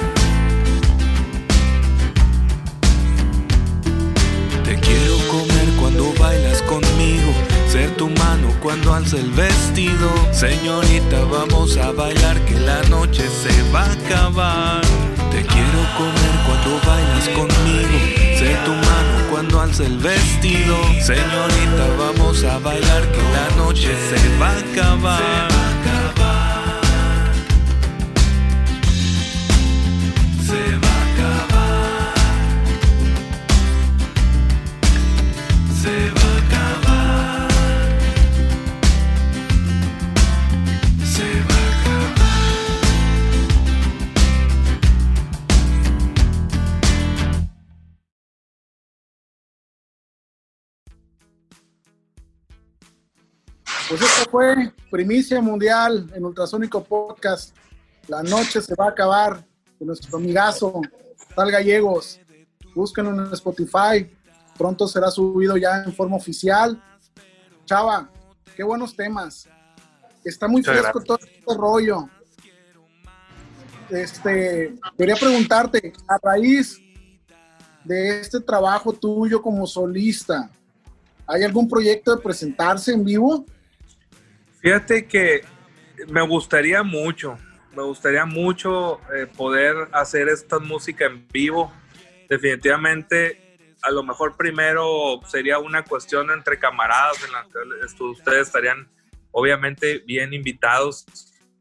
Probablemente en mi cumpleaños armar un, un cotorreo y, y, este, y tocarla entre amigos, ¿no? Órale, Ya Claro. si la, si la Pues- gente en su momento puestísimos. Este, de- de- de- decide que valdría la pena eh, algún, algún evento este, ya abierto, yo creo que eso va a ser más un tema de, que la gente lo, lo- manifieste. Creo que eh, afortunadamente ahora tenemos la- las redes y las plataformas musicales para poder mostrar nuestra música y, y para que la gente decida si le interesa o no de manera este, unilateral eh, escucharte, ¿no? Y seguramente que a medida en la que, la medida en la que la gente vaya este, reconociendo lo que estás haciendo, pues seguramente va a haber alguna que otra petición de poder compartirlo con ellos. Y siempre voy a estar abierto a hacerlo, completamente. Excelente, chava. Oye, y hablando de, porque eh, ya se coló en la plática de pues que tienes un estudio y, y produces y todo el tema, pues a, a- a meter el gol completo, ¿no? ¿Cómo se llama tu estudio, chava? Platícanos un Indie- poco de tu estudio. Gracias. Fíjate que yo empecé a, a grabar en el año 98, 97, 98. Empecé a grabar, este, como les dije, con casetes y luego con minidisc. Este, y eh, la verdad que me clavé mucho en el rollo de, de la ingeniería. No, nunca he estudiado, ¿eh? Este, pero tuve la fortuna que una vez que terminó mi carrera como profesionista, que fue este, en, en químico farmacobiólogo, eso es lo que, lo que estudié, decidí irme a la Ciudad de México, ahora sí, a probar suerte, y me fui a estudiar a la, Escuela Superior de Música. Y este, y en ese transcurso eh, tuve la oportunidad de estar ahí en algunos estudios muy chilos, este, en, uno que recuerdo mucho porque me dieron chance de compartir sala directo con, con este, con por ejemplo el ingeniero de, de- que hizo el disco de esta banda chilena, este, ¿cómo se llaman los cabrones? Donde canta Beto Cuevas. La ley. La ley. La ley. este, el, el disco Tejedores de Ilusión se llama, ¿no? Se llama la, la- la- la- la canción principal. Este, me tocó estar ahí con él en el estudio, me tocó la posibilidad de que me diera chance de mitotearle bastante. Este, pues conocer algunos, algunos detalles que, que, que a veces solamente estando presente puedes, puedes este, conocer. Y tengo desde entonces con estudio ya de manera más formal, con equipo este, un poquito menos casero. Tengo algunos cinco años. Este, mi estudio se llama Indie Ground Studio, como underground, pero en lugar de under, indie, indie. de independiente. Ok. Este, Indie Ground Studio lo tengo en mi casa, he tenido muchos lugares, nunca uno fijo, ahora ya lo terminé haciendo en una parte, en un edificio que está pegado hacia mi casa y, y- y ahí es donde, donde tengo todo. Tengo dos salas y la sala de, de control. Este, no tengo el, no puedo decir que tengo el, el- estudio más equipado de, de- de- de Culiacán ni, ni de, ni de cerquitas, pero eh, he trabajado con un chingo de bandas y, y- y soy muy clavado y muy respetuoso del trabajo de todos y muy respetuoso de la música en general y busco siempre ayudar a contribuir a que la banda ya sea meramente como ingeniero de sonido o como apoyo o como productor, hacer que la banda suene como quieren sonar o mejor, si se puede, ¿no? Este, Claro, claro. abierto siempre a nuevos proyectos, abierto a producción. Ahorita voy a entrar este viernes, eh, mañana llega una banda que quieren que, que, el- que los produzca, que escuchó el trabajo con Vaquero Kamikaze y, y se ven muy comprometidos los morros. Este, van a entrar el viernes, vamos a trabajar una rola. La próxima semana tengo, tengo a, a- a otro, un artista este, local, eh, solista, que también quiere, quiere que haga todo el trabajo de producción desde cero. Este, están empezando a salir cosas muy interesantes con el Gordo Fernández. Vamos a trabajar unas cosas este, de los rollos que ya les comentó él a ustedes. Eh, vamos a trabajar con el negro. Ahora que hablé con él, pues se abrió la, la- la- la posibilidad porque yo lo ocupo para algunas cosas mías. A lo mejor van a escuchar al negro dentro de estas 14 canciones Ok. que hice por ahí en alguna que otra participar. Este, fíjate que se ha reactivado un montón el tema del, del estudio este, en los últimos semanas. No puedo decir meses, pero estuve solo en estos meses, pero, pero en estas últimas semanas este, mucho movimiento, ¿eh? Está, está, digo, pues, está, está interesante, pero pues está el tema de la pandemia, ¿no? Aguas ahí. Oye, oye, chava, ¿y, se, y se rumores. pueden, se pueden saber nombres de los que van a entrar a grabar o, o ahí se crecía? Sí. No, este, quizás uno sí le interesa mantener más la secrecía. El, el grupo que va a entrar a grabar es un grupo nuevo donde toca el, el Manolo Pimentel, el baterista que Los- los toca dos. con los dos para Este, es él y dos morros más, que los morros no los conozco. Este, no me acuerdo el nombre del grupo, creo que a lo mejor ni, ni, ni nombre tienen porque van, van, va a ser su primicia, ¿no? Sí tienen sus roles, ¿verdad? o sea, Sí, rollo original. Ok, Este, eh, lo del Roberto Fernández, ya les había comentado. El, este, hay un proyecto que se llama, no les voy a decir el nombre del compa, pero el nombre del proyecto sí, porque así le va a llamar aparte, se va a llamar El Americano. Órale. Está, está, está maniacón eso, está va, va a haber chance de desplayarse ahí Bien. este, eh, a- hacia, el, hacia el Brit locochón y, va a estar, está, está- es una mezcla muy interesante la que quiera lograr. ¿eh?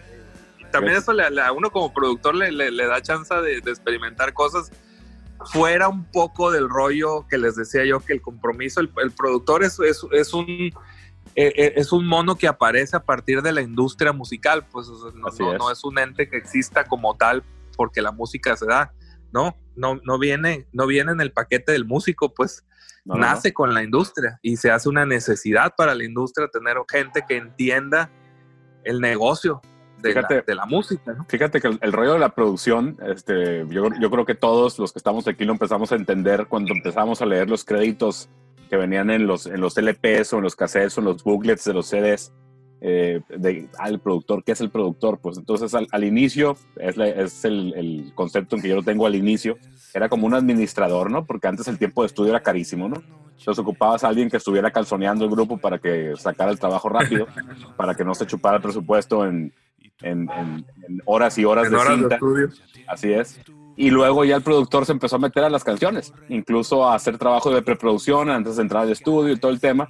Y luego ya los productores se convirtieron, eh, de cierta forma, por a falta de un mejor término o para que se entienda mejor, en celebridades, ¿no? Porque ya los grupos buscaban al productor para lograr cierto sonido, ¿no? O cierto enfoque, o para decirlo a- a- ahora sí que al calzón quitado, para lograr el éxito que hubieran logrado algún artista con el que el productor trabajó antes, ¿no? Con esa exposición. Y, y obviamente con este tema de- del, del- rollo digital, donde se empezó a poder grabar eh, discos fuera de un estudio como el Abbey Road o como cualquier estudio que, que a alguien se le venga a la mente formal, este, se, se encontró esa, esa, esa parte de que el, el productor también como que les muestra un enfoque, ¿no? Una, una forma de trabajar o una forma de enfocar el trabajo que ya trae el, el- el- el propio grupo, ¿no? En el caso de tu estudio, ahí cuando empezaste a compartir fotos, eh, que es, eh, la tienes ahí con ladrillo aparente, muy a lo Sí. eh, Electrical Audio de Steve Albini, este, tiene ese, ese vibe el estudio, lo conozco nada más por fotos, ojalá por ahí podamos conocerlo en, en persona y qué bueno, qué bueno que, que se esté generando chamba por, por ese aspecto, ¿no? Eh, Sí, hombre, ¿no? ¿no? Yo Y- encantado. encantado. Sí, no, qué bueno. Y lo- bueno, aquí te preguntaría, ¿y dónde sacas tiempo, chava? Pero bueno, ese es otro, es otro tema. No, hombre, el tiempo, que eso, es- eso es algo, algo precioso, este, diría en la serie de Dark.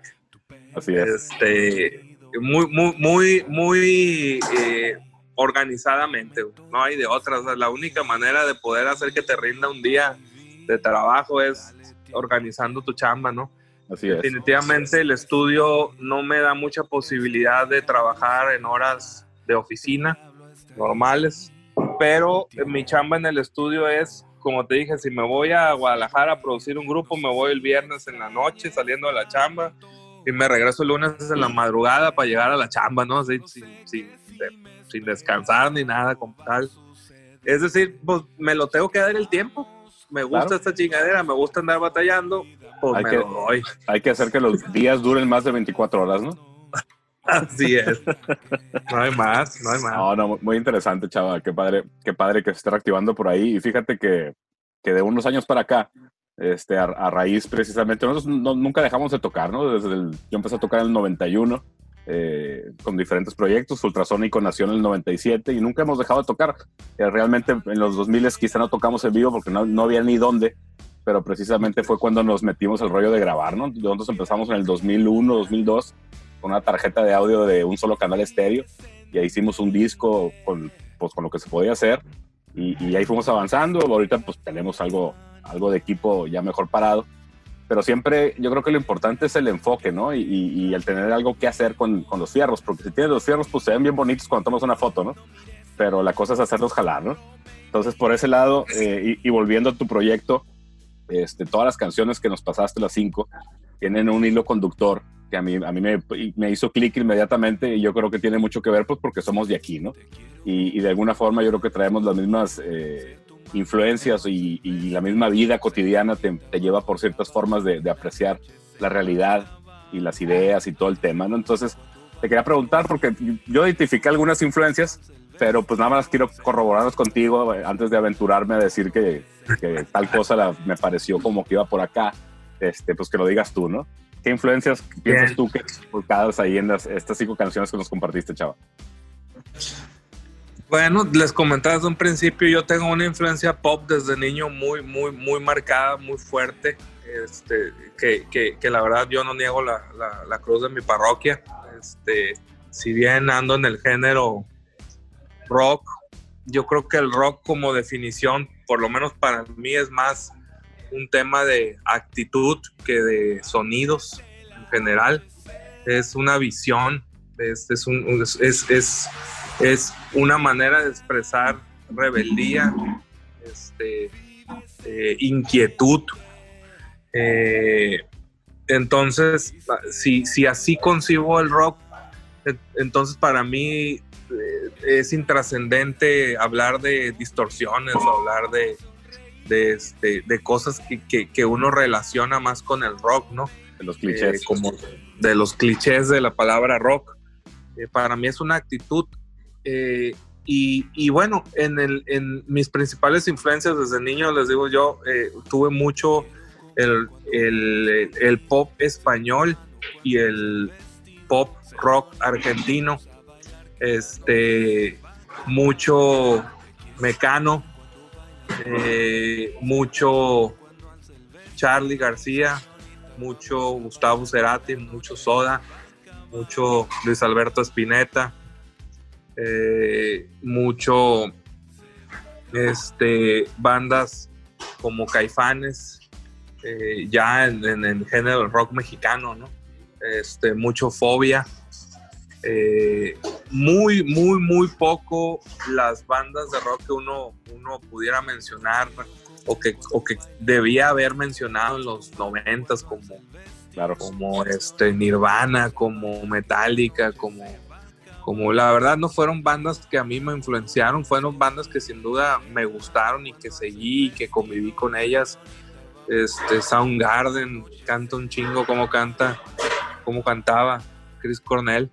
Este, eh, pero si hablamos de influencias, mis influencias son eh, eh, la música pop y rock en español, Ok. desde los españoles hasta los argentinos y obviamente pasando por los noventas mexicanos. Correcto.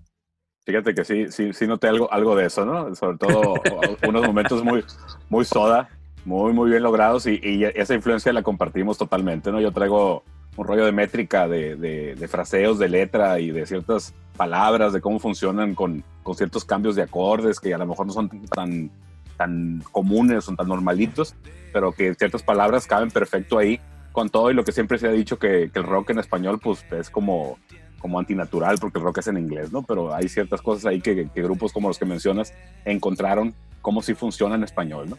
Y por ese lado, No. por ese lado está bien interesante. El, el rock mexicano, para mí, la definición de rock mexicano, eh, yo lo englobo en un, en un solo grupo, Caifanes. Ese es rock mexicano. Sí, por supuesto. güey. Sí, sí, sí, con todo y que en algún momento este, había mucho eh, cierta crítica con- contra ellos, pero pues ellos realmente inventaron eh, de cierta forma el género, ¿no? Este, Sí. con, re- con recursos musicales, armónicos, melódicos, rítmicos, con mezclar ciertas cosas que ahorita suenan a cliché, como meter una tambora al final de piedra, este, cosas Sí. así que, que te digo, pues lo hicieron ellos primero, ¿no? Y ahorita ya a lo mejor suena a cliché, pues suena a, a- a algo pues ya, ya, ya común porque ya lo escuchaste, ¿no? Pero pues yo, yo creo que por ahí está el mérito, ¿no? No, y, y- y- el mérito de un guitarrista que los hizo sonar más mexicanos siendo argentino. Totalmente, totalmente. Sí, los, los- obviamente el, el- si nos vamos a, a hablar de Caifanes, yo creo que el silencio y el diablito son las, las obras cumbres de ellos, ¿no? Una cosa fenomenal, güey. El análisis musical que podemos hacer nos, nos, nos lleva para un programa completo, güey, de, de- de esos discos. Totalmente. Y fíjate que ahorita recapitulando un poco todo lo que hemos platicado y, y- y fíjate que este rollo del, del podcast obviamente lo retomamos también por la pandemia, a falta de podernos juntar, a falta de poder hacer cosas a distancia, porque pues no, no hay los recursos ni las condiciones y aparte pues tocar es juntarte, ¿no? Entonces sí puedes hacer cosas, obviamente, como, como tú lo estás haciendo solo, este, pero pues siempre es bien importante la parte del- del- de la banda, de la, de la música, ¿no? Pero también es bien importante tener la, la- la visión de sacar algo eh, por hacerlo, pues, o sea, no, no limitarte de, ah, es que no tengo banda o, o ah, es que no nos podemos juntar, sino simplemente hacerlo como, como tú lo lograste con estas cinco canciones, que a mí, a mí todas me gustaron mucho, mucho, chava. Te lo digo Ah, sinceramente. Las he estado escuchando un chorro desde que las, las mandaste, se las compartí acá a los, a los jóvenes ahí en nuestro chat con la, con la secrecía de vida y dije, no las vayan a subir al Napster. Al Napster, Al uh. Napster. Mira, estoy recibiendo regalías, ¿eh? Ya no Así sé. es. Pero está- están muy, muy bien logradas y hay, y hay elementos bien padres ahí con todo y digo, sin, sin restarle ningún mérito porque no, no es la intención de que la, la batería es programada, obviamente, ¿verdad? Sí, Sí, sí, sí. Pero Es la forma en que lo podía resolver, ¿no? Y, y funciona, ¿no? Te digo, en, en cierto momento eh, yo, yo pienso que son recursos totalmente válidos, que, que no demeritan en nada un trabajo y una idea y un enfoque, sobre todo con las canciones que lograste. A mí me gustaron mucho en particular los detalles que encajaste en, en, todas, en cada una de esas canciones con un coro, con un sonido, con un arreglo este, que solo sucede una vez, con, con sonidos eh, adicionales que, que- que están en una canción y otras no, de sintes, de cosas así. Y por ejemplo en el bajo, que, que como ya platicaste es tu instrumento, pues sí escuché algunos detallitos ahí muy a, a los Sabo Romo, ¿no? Un- un- una Es- parte muy particular ahí de, de que el bajo se levante y que se note, ¿no? Pues, Sebo Ramos el jefe en el bajo, en el rock mexicano. ¿no? Escucha las líneas, las líneas de bajo de, de Sabo y es, es un nunca acabar de entender lo que está haciendo. cabrón. Y eso es lo chingón de la música, sobre todo cuando hablamos ya de- de- del aspecto de producción y el arreglo.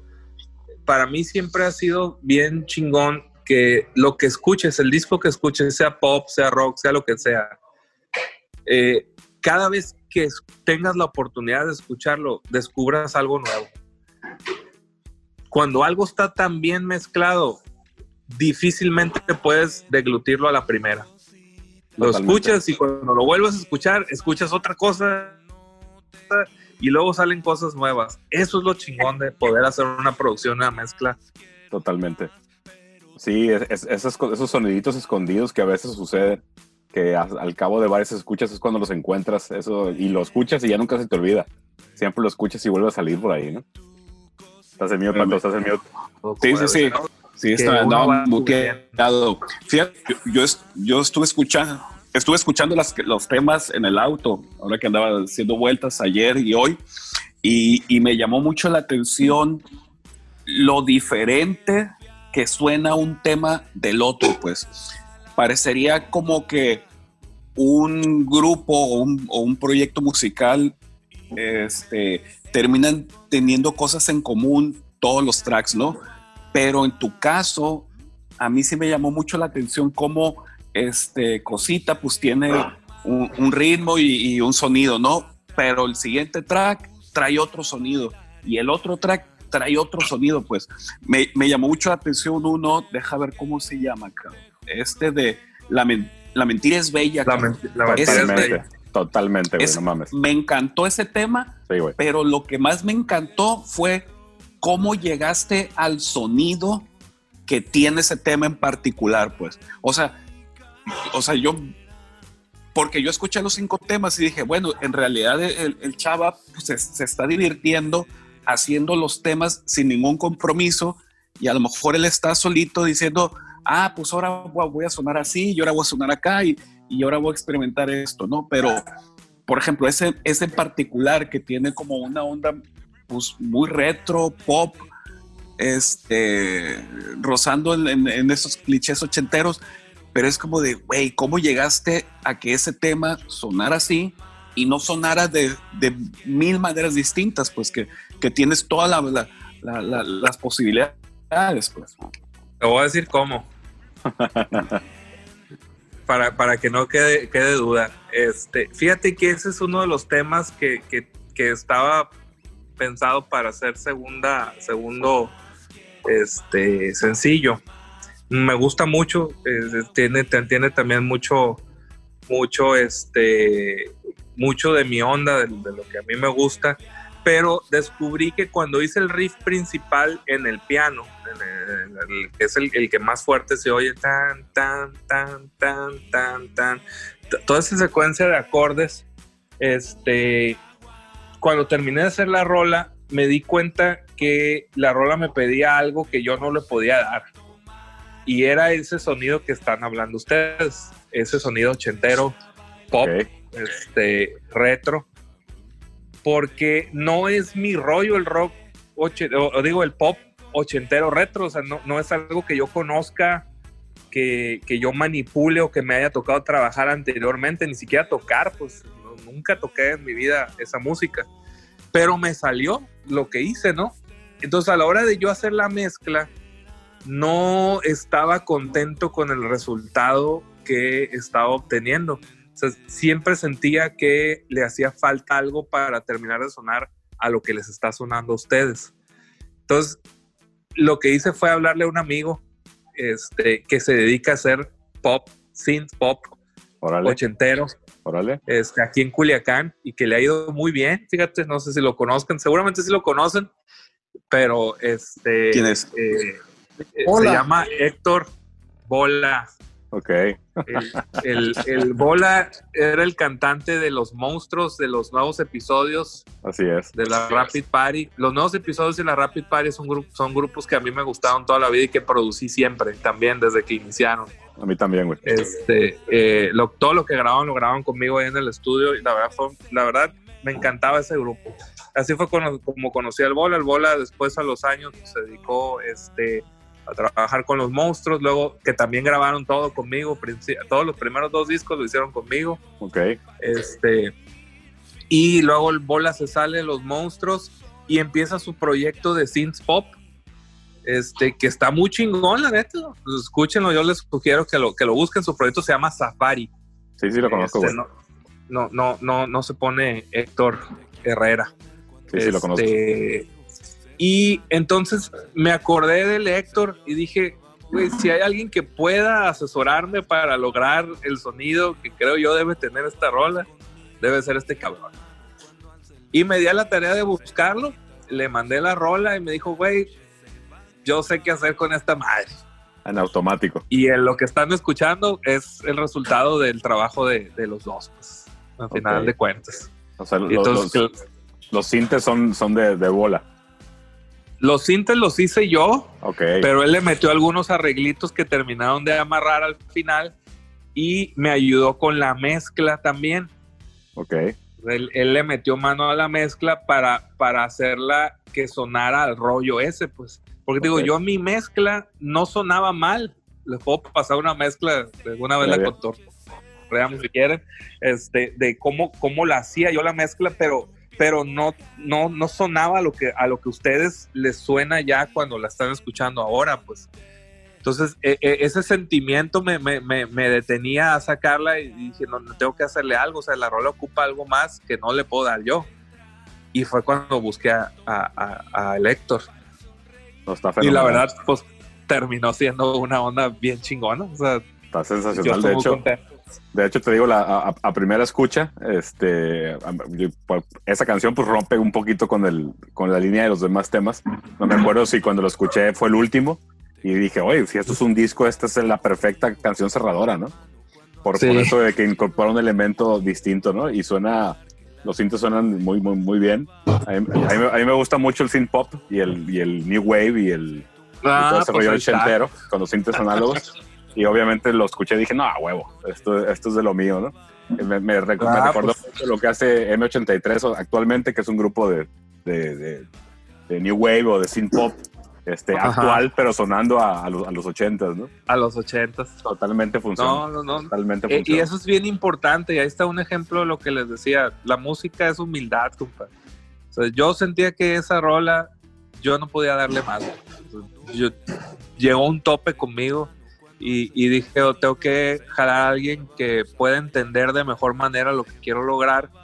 Este, y, y- y parte, parte fundamental de, de cualquier ejercicio productivo en lo que sea que hagas es siempre estar abierto a la posibilidad de hacer equipo con alguien que, que- que- que pueda sumarle, ¿no? Este, yo reconozco mucho el, el talento que tiene la gente en todos lados, en todas las, las áreas en las que me topo y con la gente que me, que me, que me rodeo y siempre busco este, hacer equipo, sobre todo con gente que sé que puede aportar mucho eh, este, a todo lo que uno hace ¿no? en la vida en general y, y en la música, pues ni se diga, o sea, he tenido la fortuna de tocar con gente muy valiosa musicalmente hablando, este, con músicos profesionales hechos y derechos de- de- que se dedican a eso, este, tanto de talla internacional como, como nacional y a nivel local, pues se diga. Este, y siempre abierto a esa posibilidad pues, de poder generar algo y de, y de tener claro que pues uno puede conocer muchas cosas y puede aportar muchas cosas, pero siempre hay algo, algo que se puede hacer este, más allá de lo que uno, uno pueda plantear, ¿no? Entonces, eso pasó con esta rola justamente. Y qué bueno que tocaron el tema porque eh, aprovechar para hacer reconocimiento a Héctor por, por, por ayudarme con ese tema y compartir lo, lo, que él sabe mejor que yo hacer y el estilo que conoce mejor. Este, y hacer que, las, que la rola suene, pues ya terminó sonando lo que yo, que, yo, lo que yo quería sin querer queriendo, como dice el chavo. Claro, esos momentos son mágicos, fíjate. Yo creo que es lo que de alguna forma, digo, hay muchas cosas que es lo que uno lo mantiene con el interés de hacer música y esos momentos son unos de, unos de esos, ¿no? De cuando sucede algo que no esperabas o que, o que sucede de, un, de alguna forma que es invitar a alguien a distancia. ¿Lo, lo grabaron a distancia? ¿No, ¿Nos juntaron? No, completamente. Yo le pasé la, la, la, la básicamente la mezcla eh, ya casi lista los stems. Okay. Y él lo, lo, que hizo fue terminar de mezclar y agregarle algunos detallitos ahí que terminaron de amarrar la rola. Hay una, hay una parada que hace y luego una entrada a mitad de la rola antes de entrar al segundo, este, a la segunda vuelta que a mí me dejó, porque es un clásico del rock, o sea, del, del synth pop, este, que, que, nunca se me hubiera ocurrido a mí, pues, pero cuando lo oí dije, eso, eso claro, es. Claro. Este, es, es, la raza que le gusta y que trae esa onda, pues te lo va a dar, pues eso es definitivamente, ¿no? Totalmente. Entonces, este, bien, bien chilo, la verdad. Eh, muy contento, muy contento con el resultado de esa rola también. No, se nota totalmente, totalmente bien lograda esa canción, digo, todas, ¿no? Pero esa, te digo, tiene un, un highlight ahí diferente, te digo que si lo armas como un disco de cinco canciones, esa podría ser la perfecta cerradora, sin ninguna intención sí. de entrometerme en tu proceso, ¿no? no, no, yo, yo coincido, ¿eh? Si, si, si, si vamos a adelantar, lo más seguro es que esa va a ser la cerradora. No, está, está sensacional. Yo, creo que, que, que, tiene, tiene ese, ese, ese extra que requieres en un disco. Después de que escuchas dos, tres rolas, este, puede empezar a decaer el ánimo. Entonces, cuando, es cuando ocupas una rola que rompa y esa rola rompe. Claro, que levante, que levante, que muestre algo distinto.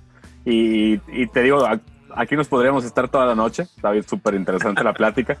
Este, no me quiero eh, brincar una parte que traía yo eh, pensaba preguntarte. El, el, hecho de ponerle Sal Gallegos a este proyecto, ¿es, ¿es, un personaje, Sal Gallegos, aparte de Salvador, o es simplemente acortar tu nombre y, y, eres tú? Son dos cosas, fíjate. Eh, sí es acortar mi nombre. Eh, yo viví en Estados Unidos este, cuando estaba en secundaria. Eh, y, y si algo tienen los gringos es que están bien acostumbrados a cortar los nombres. Siempre hacen un diminutivo de tu nombre. Este, a mí me decían Sal. Este, allá. Ok, ok. Pero eh, en el contexto actual me pareció muy pertinente eh, eh, utilizar mi nombre en diminutivo porque sal también es sinónimo de salir. Sal de tu casa, sal y haz lo que tengas que hacer, ¿no? Claro, Entonces, claro. sal al público, demuéstrate. O sea, se juntó tanto el sal de decir, estaba tan encerrado yo, pues yo como, como artista, este, produciendo otra raza, este, grabando otra gente, haciendo música para todos menos para mí, que, que me pareció muy pertinente decir, sal, gallegos, ya es lo que sabes hacer. Fíjate que yo lo había agarrado por el, por el rollo de sal de condimento. Échale sal. Échale sal. Sobre todo por la temática de las letras, ¿no? Que digo, ahorita más o menos platicaste que sí son como vivencias, ¿no? Que no son simplemente este, sí. historias que fuiste confeccionando, simplemente volcaste de cierta forma experiencias en las letras, ¿no? Y, bueno, ¿y, ¿y por qué no vamos escuchando este tema donde el Bola colabora con Chava para que la gente que... No, espérate. Vamos cerrando con ese tema. Sí, yo creo que todavía tenemos, yo creo que tenemos todavía dos horas más de plática y cerramos con ese tema. o cerveza no, hay. Sí, no, y, y, y, es que todavía no hemos platicado, bueno, tantito esto de, de, de que aparte de todo esto, Salvador es un máster cervecero, ¿no? De Matachín. Sí, que, que ahorita estamos haciendo el Zoom a distancia, pero él está ahí sentado en, en las barricas de cerveza, ¿no? Y nomás lo veo glu, glu, glu. Y yo aquí con mi Ford loco, todo caliente, del terror. Ah, mal, mal, mal, mal por mí y bien por ti, Salvador. Ahí andas en, en Matachín, ¿no? Cuéntanos un poquito, brevemente, Sí. nomás de esto. No, hombre, cómo no. Este, eh, la cerveza siempre ha estado ligada al rock and roll y a la música, así que me parece pertinente compartirles y comentar sobre Matachín. Matachín es un proyecto de una cervecería artesanal que nace hace poco más de cinco años. Este, empezamos a hacer cerveza en la casa, eh, mi hermano y yo. Este, en realidad el que hace la cerveza es mi hermano. Yo tuve más la idea, la, la- la- la grandiosa idea, pero el que se preparó y estudió para, para, para hacerlo fue él. Este, recién desempacado de, de la Sorbona de París, este, de hacer su maestría. Él es ingeniero químico. Yo soy químico farmacobiólogo, con familia de químicos. Mis papás también son químicos. Este, eh, le comenté la posibilidad, ya que él viene, vino de allá, este, de Francia, se vino a vivir aquí a Culiacán conmigo un tiempo, y le comenté la, la idea que yo traía de, este, pues yo andaba en el tema de proyectos de emprendimiento, ¿no? Simón. Y, y por ahí leí el asunto de la cerveza artesanal este, en alguna de las noticias, de las de revistas estas de, emprende- de emprendedor, de entrepreneur, este, como una tendencia de, de- en Estados Unidos, sobre todo en California, y cómo estaba empezando a permear en México. Y dije yo, "Oye, está interesante, el mercado todavía, y todavía en ese entonces andaba alrededor del 1% del, del valor este, total en, en- en el país del consumo cervecero, apenas andaba en el 1% de la cerveza artesanal, pero el 1% representaban cientos de millones. Ajá. y a mí me brillaban los ojitos. Ok. ¿Qué, qué- qué Eh, variedad, de, entonces- variedad de, de cervezas traen?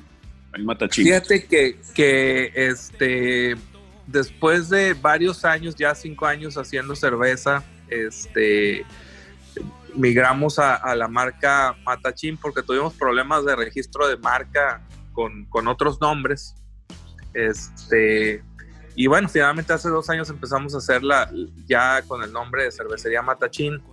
Eh, tenemos, la verdad, una eh, idea muy extensa de la, lo que significa fabricar cerveza en términos de estilos. Es decir, ahorita, por ejemplo, tenemos seis estilos este, disponibles para consumo este, aquí en el Tap Room. Eh, van desde American Pale Ales, estamos hablando de Indian Pale Ales, las IPAs famosas, NEIPAs, este, tenemos Stouts, este, es decir, tenemos de diferentes estilos y nos gusta estar probando, siempre está por salir ahorita el- el- el- uno de los estilos que más nos, que, que más raro es, fíjate, curiosamente, en, el- en el mundo cervecero, pero que aquí en Culiacán nos ha identificado mucho. Se llama White Porter, ese estilo. Y, y te voy a decir que es raro porque las Porter son cervezas negras, muy negras, incluso más que las Stouts. Este, y este estilo se llama White Porter. Entonces es una cerveza oscura que, este, eh, que, que debe saber como oscura, pero cuando tú la ves es una cerveza clara. No clara, cristalina, pero no es negra, pues como es la Porter. Y le pusimos Michael Jackson. Ándesele paseando, Fíjate, fíjate, se, me hace que van a tener un poco de problemas ahí cuando quieran registrar el nombre. Y pero miren Ay. cómo le gusta a la gente. Y, y- y no sé si sabían, pero Michael Jackson era un catador de cerveza number one en el mundo, ¿eh? Ah, caray, no, no lo sabía. No, hombre. eh, eh, y- sí, eh, era todo un sommelier de pitos de niños, ¿no? Ay, pues de la chingada, ahí sí. A- a- Ya, ya entraste que- en, en temas oscuros, Pato, te voy a censurar. Ah, ya entré en temas No vas a- oscuros. no vas a echar a perder el podcast Con con, ese comentario, Jackson. Pato. Te forloqueaste macizo. Ah, estas bebidas eh, edulcoradas. no, muy contentos. Los invitamos a que, a que este, le caigan aquí al tap room o que lleven, traigan su, su, su caguamón y aquí se lo refiliamos con cerveza artesanal. Culichi, bien ya bueno. está. ¿Dónde están? Para, para que sepan la, la gente que nos escucha. de Culiacán. Sí, estamos aquí en el área, es en la zona del Estadio de los Dorados, adelantito, antesito de llegar a, a- a Santa Fe, a un lado de los campos de, de softball que están aquí. Este, se llaman campos, les dicen de Mojolo, pero están aquí antes de llegar a Santa Fe y pegado al Estadio de los Dorados. Aquí estamos en una placita al lado derecho. Ya. Sale. Y, Bueno. y, y pecando de curiosos, ¿dónde se consiguen los envases para refiliar? Aquí vendemos nosotros y este también como les digo pueden traerse sus envases de caguamas bien limpiecitos y aquí los, los, los llenamos y les ponemos su tapadera, su corcholata, este como nuevas quedan Órale, para el sábado. cuando quieran. Vas, jóvenes. ya dijo compa. Sale jóvenes, pues recapitulando, estuvo hoy con nosotros en el Ultrasónico Podcast Salvador Gallegos, Sal Gallegos, Sal Gallegos en, su proyecto, está en Spotify ya y, viene música nueva de ellos. Vamos a tener la oportunidad de, aparte del sencillo de Cosita, este, estrenar dos temas aquí en el Ultrasónico Podcast. Ahorita vamos a cerrar con uno que ahorita previamente platicamos.